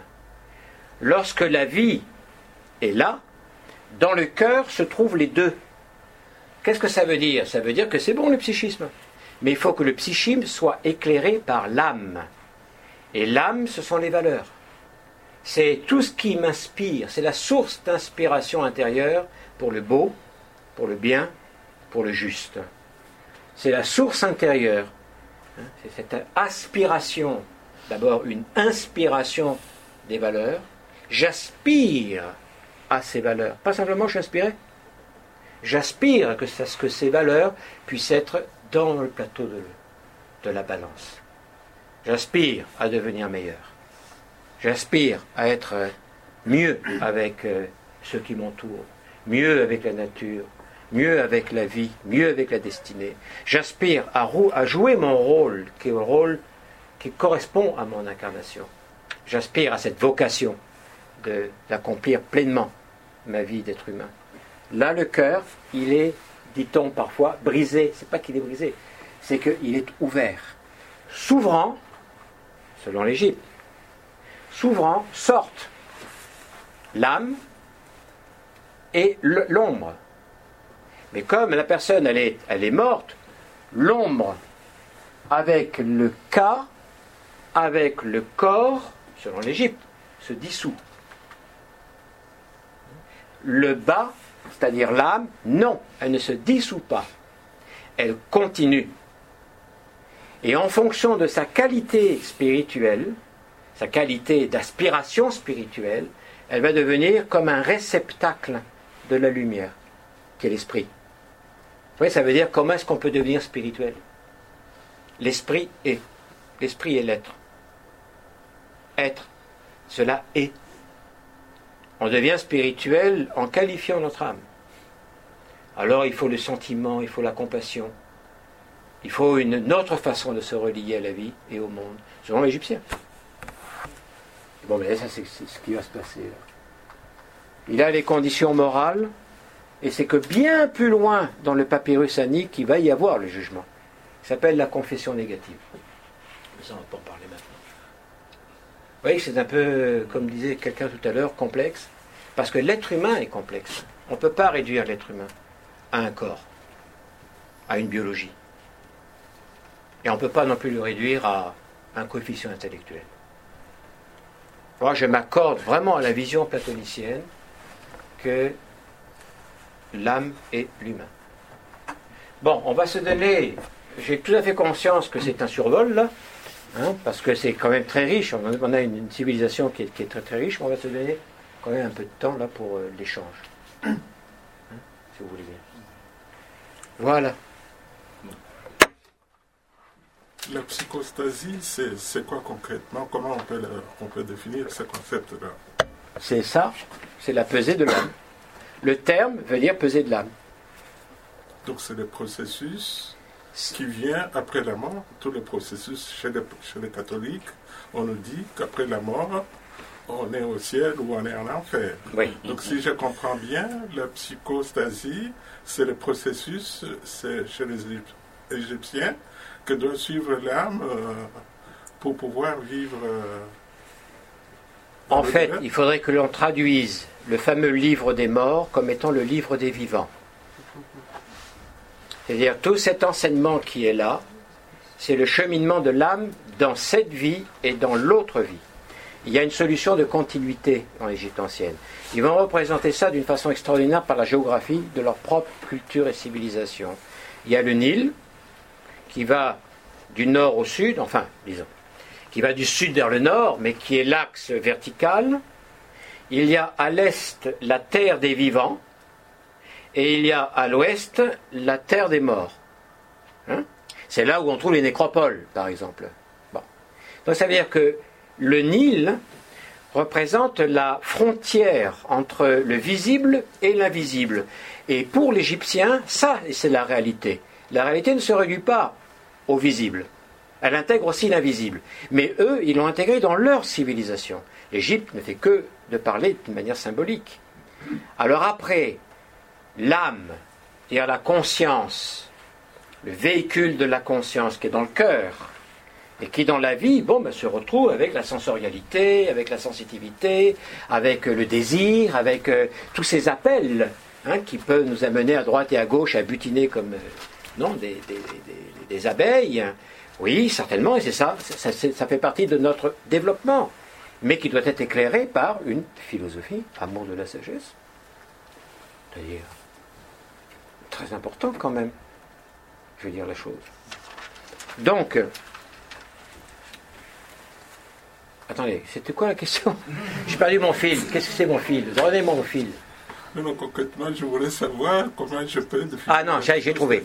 Donc ça, ça veut dire que pour l'Égyptien, l'être humain vit dans le visible et l'invisible, on va traverser de la rive est ou la rive des vivants vers la rive des morts. Et c'est pour cela que, analogiquement, l'âme va être, le destiné de l'âme va être attaché au soleil, qui se lève à l'est, qui se couche à l'ouest. C'est pour ça qu'en Égypte, dans la symbolique, il y a un rapport étroit entre le soleil, Amon-Ra, Aton, et puis l'âme. La psychostasie, qui est non pas un jugement de l'âme, c'est une évaluation de la conscience. C'est une évaluation morale de la conscience que chacun d'entre nous, nous devrions être capables de se faire. C'est une auto-évaluation. Il n'y a pas un juge. Il n'y a aucun juge qui est là. Lui n'est pas un juge. C'est Anubis. Anubis, c'est celui qui ouvre les portes. C'est celui qui ouvre les chemins. Il est là pour constater. Là, il vérifie la pesée. Voilà, qu'est-ce que ça donne. Et il y a Thoth de l'autre côté qui, lui, avec son, bec d'ibis, il note. En, Égypte, en, sanskrit, sont les lipikas. C'est la mémoire du destin. Dans, mets-moi une. Je vais quand même rajouter juste un petit point pour ça. Ici, là, il y a plusieurs clés. Ici, les trois qui sont là, qui forment un triangle, qui sont là, sont les trois euh, formes du destin. Il y a le destin inexorable qui est ici. Je vous le traduis en, langage. Le destin inexorable. Il y a le destin aimable et il y a le destin de justice. Tout ça se rapporte à la notion qu'on peut trouver ailleurs en, en Orient, non? Du dharma karma. Le rapport entre la loi universelle et l'action. Donc la psychostasie, c'est un examen philosophique, c'est un examen humaniste, un examen éthique. Ça, ça veut dire qu'il ne faut pas donner un pouvoir, quel qu'il soit, tant que l'être n'a pas prouvé en est un réceptacle digne. Ça, c'est la psychostasie. Pas un jugement. C'est un jugement dans ce sens-là, c'est-à-dire, il faut bien évaluer. Aujourd'hui, nous, on donne le pouvoir, euh, fonction de quoi? Sincèrement, fonction de quoi Quand on va mettre le petit papier dans le en fonction de quoi on donne le pouvoir? Ah, parce que l'autre, il était un très très bon commerçant, ou marchand, ou chef d'entreprise. Je crois que c'est suffisant, ça, pour conduire un pays? D'être capable de développer une entreprise, déjà, il faudrait qu'on regarde un peu comment est-ce qu'elle a été développée. Comment étaient traités ses employés? Quel genre de produits ont été euh, vendus? Comment est-ce qu'ils ont été fabriqués, ces produits-là? Qu'est-ce qui a été mis en œuvre? Quel est le drive, le, motif, la, le mobile, le motif de l'action? Ça, psychostasie. Il faut apprendre à s'évaluer. Le chemin de la philosophie et la manière classique est une pédagogie de nature initiatique. Parce que personne d'autre que moi-même va savoir qui je suis. Sauf qu'il va falloir que je me confronte. Il va falloir bien que je détermine quelles sont les choses qu'il faut que je travaille. Et j'ai intérêt à le faire le plus rapidement possible. Comprenez? En sachant que c'est pas facile. Hein? on reconnaît des manques, on se reconnaît des défauts, c'est pas facile. La seule chose, c'est qu'on est très démunis. Il nous manque une philosophie pratique. Et nous avons la prétention à l'Acropole de dire que cette philosophie pratique, elle existe. Pas comme une construction de ma pomme, par exemple. Si moi je construis une philosophie, on est tous morts. Ça ne va pas marcher. Par contre, si on s'appuie sur l'histoire de la spiritualité d'Orient et d'Occident, toute l'histoire que l'on a, avec une répétition, avec un développement, c'est extraordinaire. Il y a une philosophie spirituelle à laquelle il faut se relier.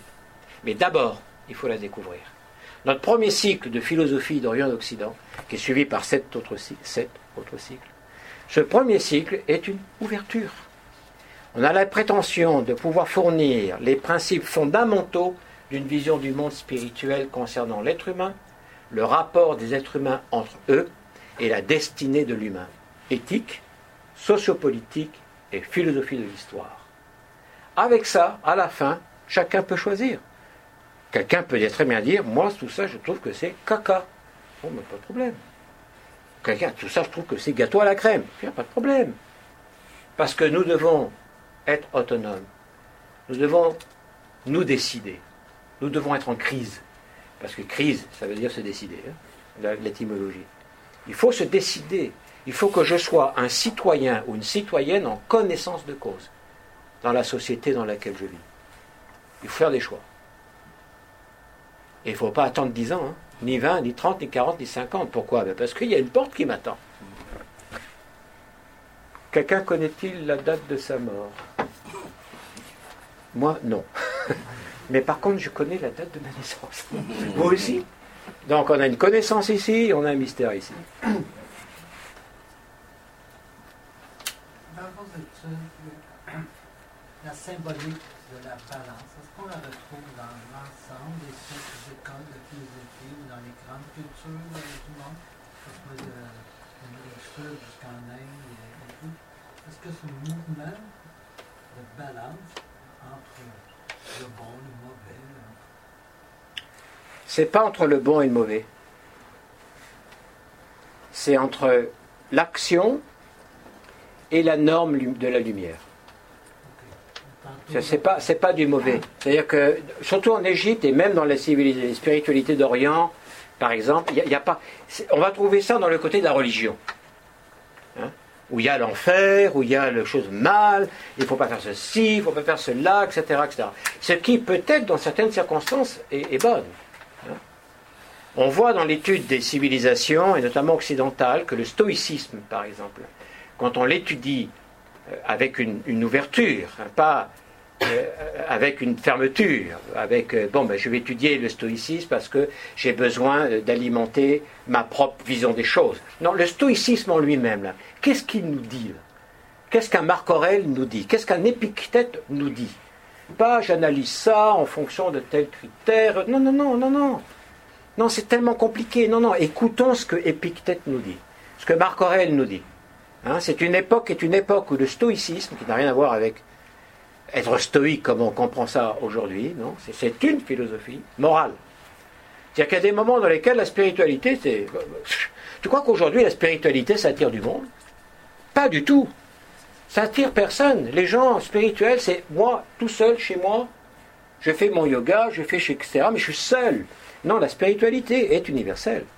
Donc la voie nécessairement, c'est une collectivité. C'est apprendre à être ensemble, c'est apprendre à travailler ensemble. Mais quand, quand les choses ne sont plus sensibles, qu'il n'y a plus cet appel, bon, mais il faut essayer de descendre d'un cran. Au moins dire, essayer. Tu sais, c'est pas bien de violer ton enfant. Tu sais, c'est pas bien de, massacrer euh, la nature. Tu sais, c'est pas bien. C'est pas bien. Que voilà, on est obligé de faire apporter une notion qui est une notion plus morale, parce que ça baisse. La conscience, hélas, si elle est prise dans une façon d'être qui est trop matérialiste, se ferme, se ferme, se ferme, se ferme. La vie, c'est quoi maintenant le- l'excellence aujourd'hui? Qu'est-ce qu'on donne à nos enfants comme idée de la réussite dans la vie? Beaucoup d'argent. C'est fou quand tu regardes un peu la chose. Qu'est-ce que c'est l'art? Est-ce que l'art continue au moins, dans un certain niveau, d'être euh, le miroir de valeurs intemporelles? Des choses que tu peux avoir dans la cité, là, présentement, et qui peuvent d'une certaine manière entretenir comme un champ subtil de valeurs fondamentales Hein, quand on va euh, sur la rue, euh, comment ça s'appelle Là où il y a la, magnifique statue avec ses grandes, ses grandes ailes, vers le parc Mont-Royal. Quand tu vois ça, écoute, tu ne peux pas rester insensible. C'est- beau. Il y a un appel. Il faut éveiller l'âme. Une philosophie pratique est une philosophie qui doit toucher l'âme, doit éveiller l'âme. Il faut réveiller en nous l'immortel, avec un I majuscule. Parce que nous sommes contemporains de la manifestation de l'univers. Et je me permets de dire ça parce que quelqu'un comme Hubert Reeves nous dit que notre corps est constitué par des atomes qui ont été fabriqués dans les premières étoiles. Alors, poussière d'étoiles. Donc, alors, dans ce cas-là, tu vois, on peut se permettre d'aller plus loin. Si l'univers est vivant, la vie est là dès le départ. Si l'univers est animé, l'animation est là depuis le départ. Si l'univers est spirituel, elle est là depuis le départ. C'est pas que quelque chose qui va apparaître, qui va tomber du ciel. Révisons notre vision du monde.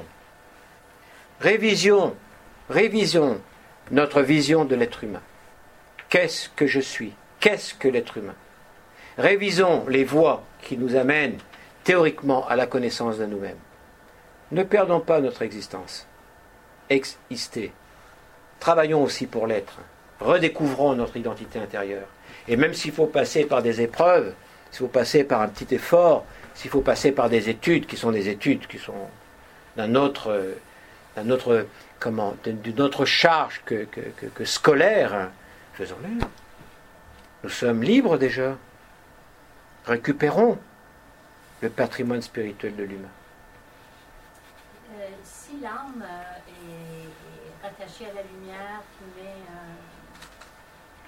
en, lumière nos valeurs, la psyché qui est l'ombre, est-ce qu'on pourrait extrapoler que c'est rattaché à l'inconscient? On peut. Et si oui, est-ce que c'est évalué aussi? On peut on voit que dans l'Égypte ancienne, toujours pour dire un peu ça, c'est représenté avec le, des fois c'est représenté avec l'oiseau qui vole, et puis on a l'ombre, et qui est carrément dans les papyrus représenté comme, mettons, un corps noir.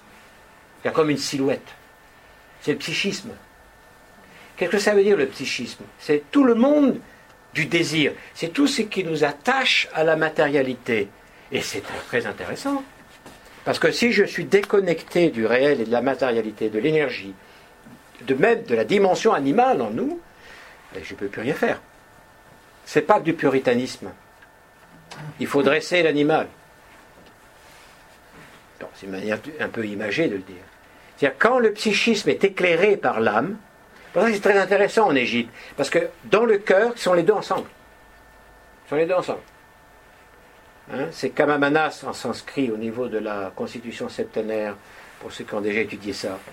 C'est le, mélange, mais qui est quand même distinct entre ce qui répond à l'intelligence et ce qui répond à l'impulsion. Nous disons à l'Acropole que pour un monde nouveau et meilleur, il faut résoudre les problèmes, aborder les problèmes, analyser les problèmes, trouver des solutions avec l'intelligence et qu'on ne sortira pas des problèmes dans lesquels on est, personnellement comme collectivement, par la force. Aujourd'hui, on résout les problèmes par la force. Il suffit de regarder la politique internationale, c'est par la force. Il suffit aussi de regarder comment est-ce que les choses se résolvent autour de nous, c'est par la force. Et les gens sont très très énervés, comme, ça, soupolés. Hein, hein. C'est-à-dire, on appelle ça comme au volant, comment ils appellent ça la, la rage au volant. Mais il n'y a pas que la rage au volant, il y a la rage au supermarché, il y a la rage sur le trottoir, il y a la rage partout. C'est-à-dire que maintenant, tu passes comme ça, tu vois. Et moi, maintenant, je fais ça. Alors là, puis je vois, mettons, une, charmante dame, hein, euh, jeune ou moins jeune, alors. Surtout pas que je la regarde. Parce que c'est une agression sexuelle. Et pour peu que je lui souris, voilà. Alors là, donc, tu sais, donc il faut traverser le trottoir, et vite. Parce qu'on n'est pas à l'abri. Peut-être qu'il y a quelqu'un qui va m'attaquer en disant Mais oui, mais quand tu avais 14 ans, hein, tu as touché le genou de, mon genou, là. Et puis, 50 euh, ans plus tard, euh, je, t'attaque. Alors, qu'est-ce qui se passe? Hop On jette la personne. Et oh, mais attends, attends, là, il faut, il faut, prouver, là. Il faut... Non, non. Ça tombe dans le domaine public, ça. Je ne dis pas que ça n'existe pas. Hein. parce que le moteur des gens, c'est quoi? Quelqu'un dit l'argent, on en a un. Puis quoi encore? Le sexe? Hein? Et puis la notoriété. Ish, la triade. Ish, moi, je. Moi d'abord. Les autres. Quels autres? Il y a, d'autres? Non, non, moi, les autres, c'est simplement ceux qui me rapportent une satisfaction. Alors, je suis dans l'association. Je ne suis pas dans la cité. On a des relations horizontales. Hein? je te donne ça, tu me donnes ça, D'accord, attends, réfléchissons un peu. Alors, on va résoudre tout par gagnant-gagnant. Alors, on est gagnant-gagnant. Tu gagnes ça, toi, et moi, je gagne ça. On s'aime, hein Ouais, on s'aime beaucoup, là, parce qu'on va même se faire un contrat, on sépare tout, on prévoit tout déjà. je ne dis pas que c'est mauvais dans certaines circonstances, je dis simplement que la vision du monde n'est pas humaine. Elle est humanoïde, androïde. Mais l'humain, non. Il faut révaloriser l'humain, sa dimension intérieure, et pas simplement sa dimension extérieure. Et il faut que les deux soient reliés. Oui. Pas à la perfection, parce que l'humanité est en évolution. On voit très bien dans l'histoire de l'humanité, comme par exemple en Égypte. C'est l'ancien empire et après, il y a le Moyen Empire. Entre les deux, il y a une période dite intermédiaire. C'est pas qu'elle n'est pas spirituelle. C'est pas que les dieux ont été rejetés, que la, vision a été rejetée. C'est que c'est le bordel. C'est comme l'éthique aujourd'hui, elle est où l'éthique? Dites-moi où elle est l'éthique. Est-ce que l'éthique existe aujourd'hui? Oui, absolument. Il y a des codes d'éthique, mais c'est dans le code. C'est dans le tiroir. J'ai des codes dans le tiroir. L'éthique, c'est dans le tiroir. Bon, il faut qu'on ait des codes d'éthique, d'accord, mais ce qu'on veut surtout que ce soit dans le cœur, dans la conscience? Il faut penser à l'autre, il faut de l'altruisme. Il ne faut pas simplement être égotique. Il faut aussi penser à l'autre et se dire il y a des solutions. Et les solutions ne peuvent provenir que de l'intériorité. Mais pour ça, il faut s'engager dans ce chemin-là. Il faut se dire je peux m'améliorer. Bhagavad Gita, hein, Pandavas et Kauravas, les choses qui seront faites de bien et les choses qu'on fait de mal. C'est lesquelles? Et comment je peux faire? Quelles sont les voies que l'on peut suivre? Nous, on fait philosophie comparée d'Orient d'Occident. Pourquoi? Parce que les choses fondamentales sont les mêmes. Il y a un sentier, il y a un chemin d'humanisation vers plus d'esprit, vers plus d'amour, plus d'intelligence, plus de compassion, plus de créativité, plus de réalisation de soi. Pas réalisation du capital, réalisation de soi. Jeune homme, vous aviez une question Oui, bon. Vous la retrouverez, je suis sûr. On s'arrête là. Moi, j'ai une petite question par rapport à Amit. Là, à qui? Amit, ah, c'est oui. la personnage oui, oui, oui. qui dévore là. les hommes. Euh, ben, j'avais jamais entendu cette inter interprétation-là que c'était que c'est un symbole de la réincarnation. Euh, je veux savoir si c'est vous qui avez, euh, qui, qui, avez pensé à ce symbole, euh, que ça serait un symbole de la réincarnation, ou il y a vraiment des sources de l'Égypte antique qui disent? Oui, il y a des sources de l'Égypte antique, mais qui sont à l'intérieur des papyrus, à l'intérieur des temples, mm -hmm. à l'intérieur de la symbolique. Pour cela, ce qu'il faut, c'est ne pas analyser le symbole comme étant une, une, un, un, témoignage de l'irrationnel. Quand, quand, je dis irrationnel, c'est du manque de raison. Alors, c'est ce qu'on a... Moi, j'ai appris ça à l'école. Hein. Moi, à l'école, je suis légèrement moins jeune que vous. à l'école, ce que j'ai appris en sixième, c'était en Europe, en France, c'est que, bon, les pyramides. Mais c'est Pharaon, ce maniaque, ce débile mental profond, mais qui a le pouvoir de mettre en place un système pour fouetter des esclaves, pour les amener à la mort, pour se construire à lui, tout seul pour lui, un tombeau qu'est la pyramide. Aujourd'hui, on sait que les, que les pyramides ne sont pas des tombeaux. À pas confondre avec les mastabas. Les pyramides ne sont pas des tombeaux. On n'a jamais trouvé un, mort à l'intérieur de la pyramide. En plus, on sait aujourd'hui que les pyramides n'ont pas été construites par des esclaves. Par contre, ce qu'on ne sait pas, c'est comment elles ont été construites. Ça reste encore, une, reste encore un mystère. Donc il y a une lecture qui est une lecture qui est faussée dès le départ, parce qu'il n'y a pas la reconnaissance que le langage symbolique est un langage qui n'est pas un langage mensonger. Langage mensonger, c'est quand moi je détourne la, réalité et j'invente une histoire pour m'en sortir. Mais le symbole, c'est un langage qui nous parle de l'invisible. Mais si je ne reconnais pas l'invisible, ça devient quoi? Ça devient n'importe quoi.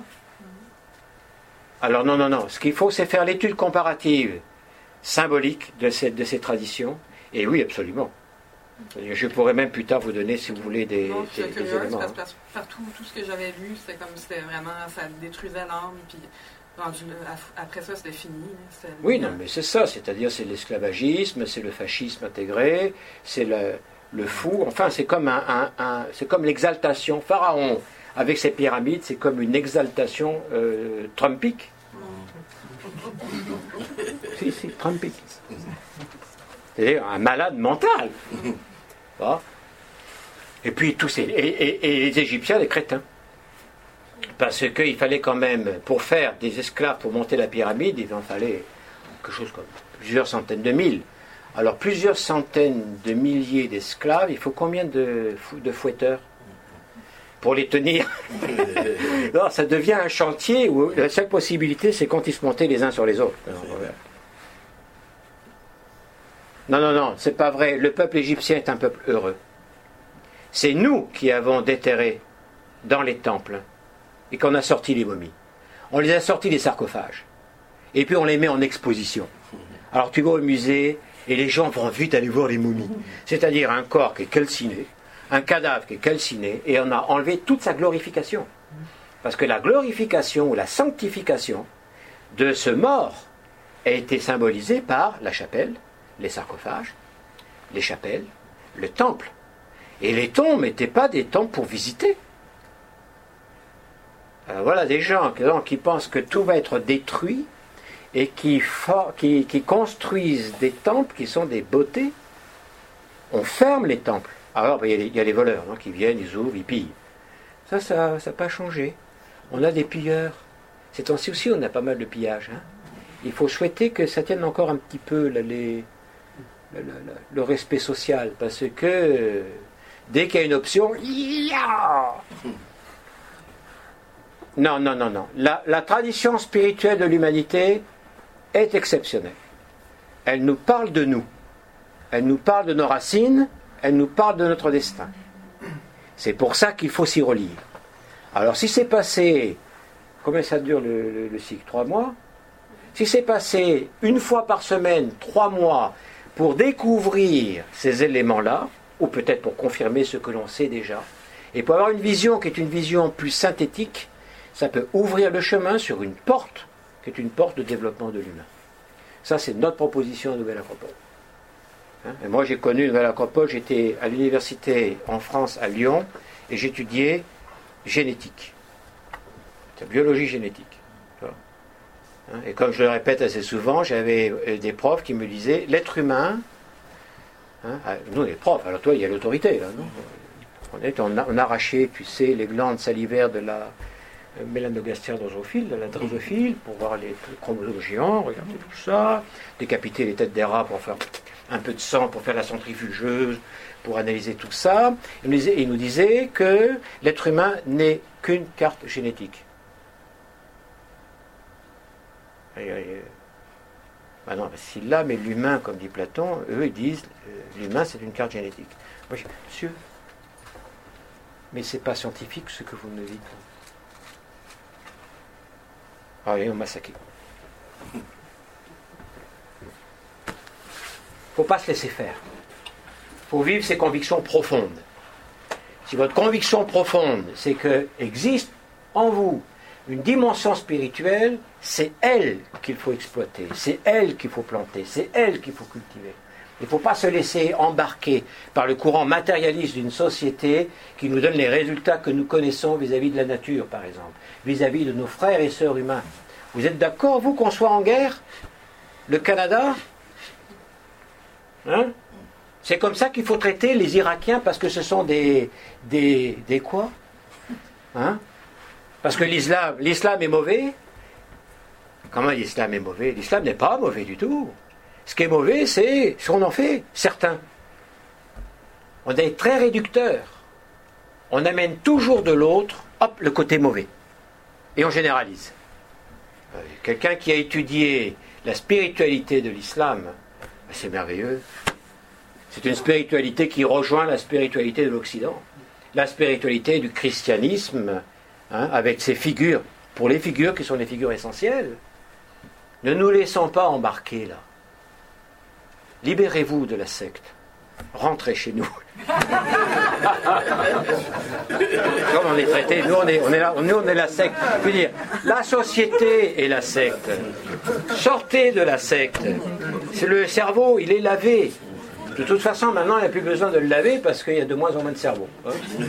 avec euh, la petite vie, avec euh, chambre en ville, euh, chambre dans la cave, avec tout ça et autres, tu regardes toutes les chaînes de télévision pour réussir à trouver à un moment donné une source qui t'inspire, qui te parle quelque part de belles expériences humaines, ben, accroche-toi. Non, voilà. Bon. Sur ce, bonne nuit, passez une bonne fin d'agréable, une bonne agréable fin de soirée.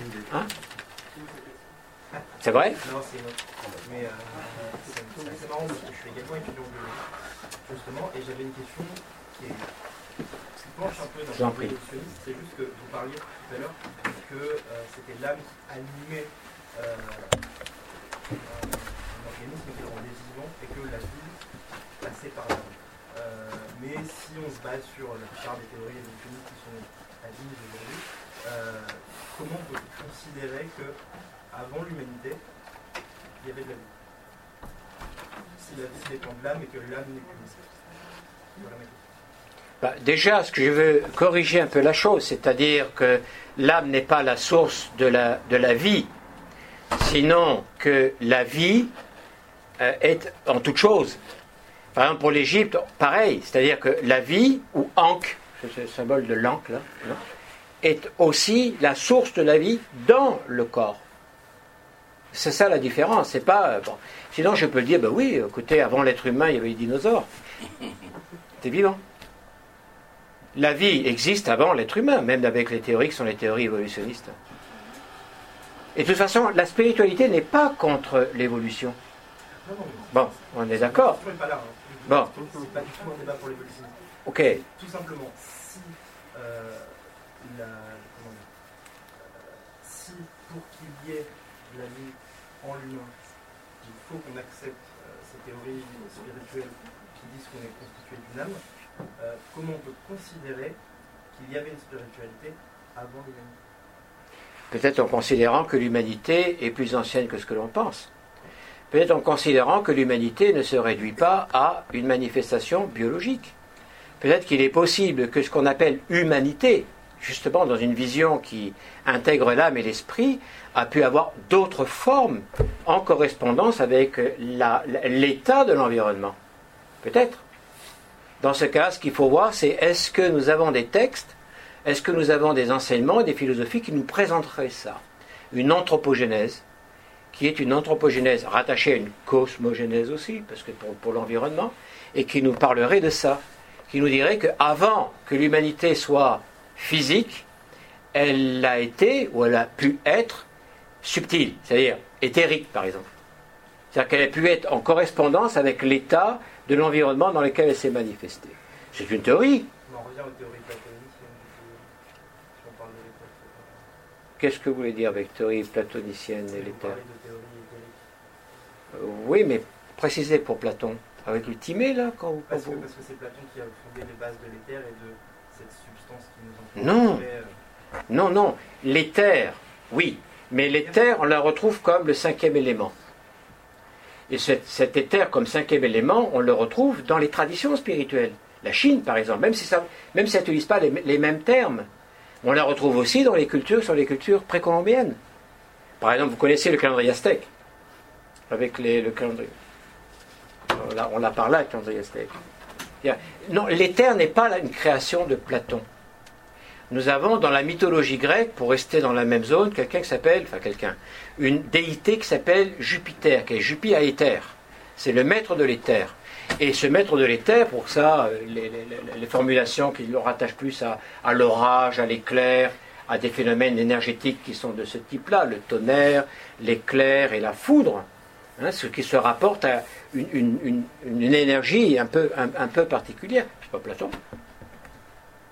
Platon n'a pas inventé l'éther. Il a intégré dans sa vision du monde, qui est complexe, il a intégré toutes les dimensions qui, pour lui ou pour ce courant-là constituait le réel. Il n'a pas théorisé. Il, transmet un enseignement. Je sais que là, c'est une vision platonicienne qui n'est pas véritablement celle qui est défendue.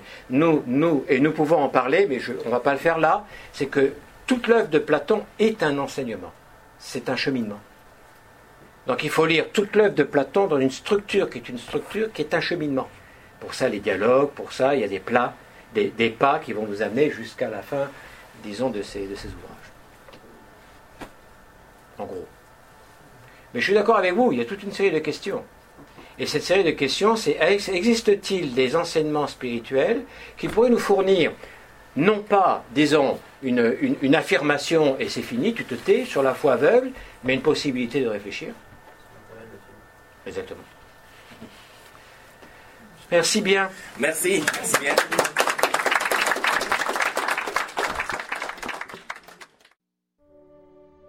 Merci d'avoir écouté ce podcast. Pour rester en contact, vous pouvez nous suivre via notre site internet à montréal.acropole.ca. Aussi, Nouvelle Acropole est une organisation à but non lucratif présente dans plus de 60 pays à travers le monde.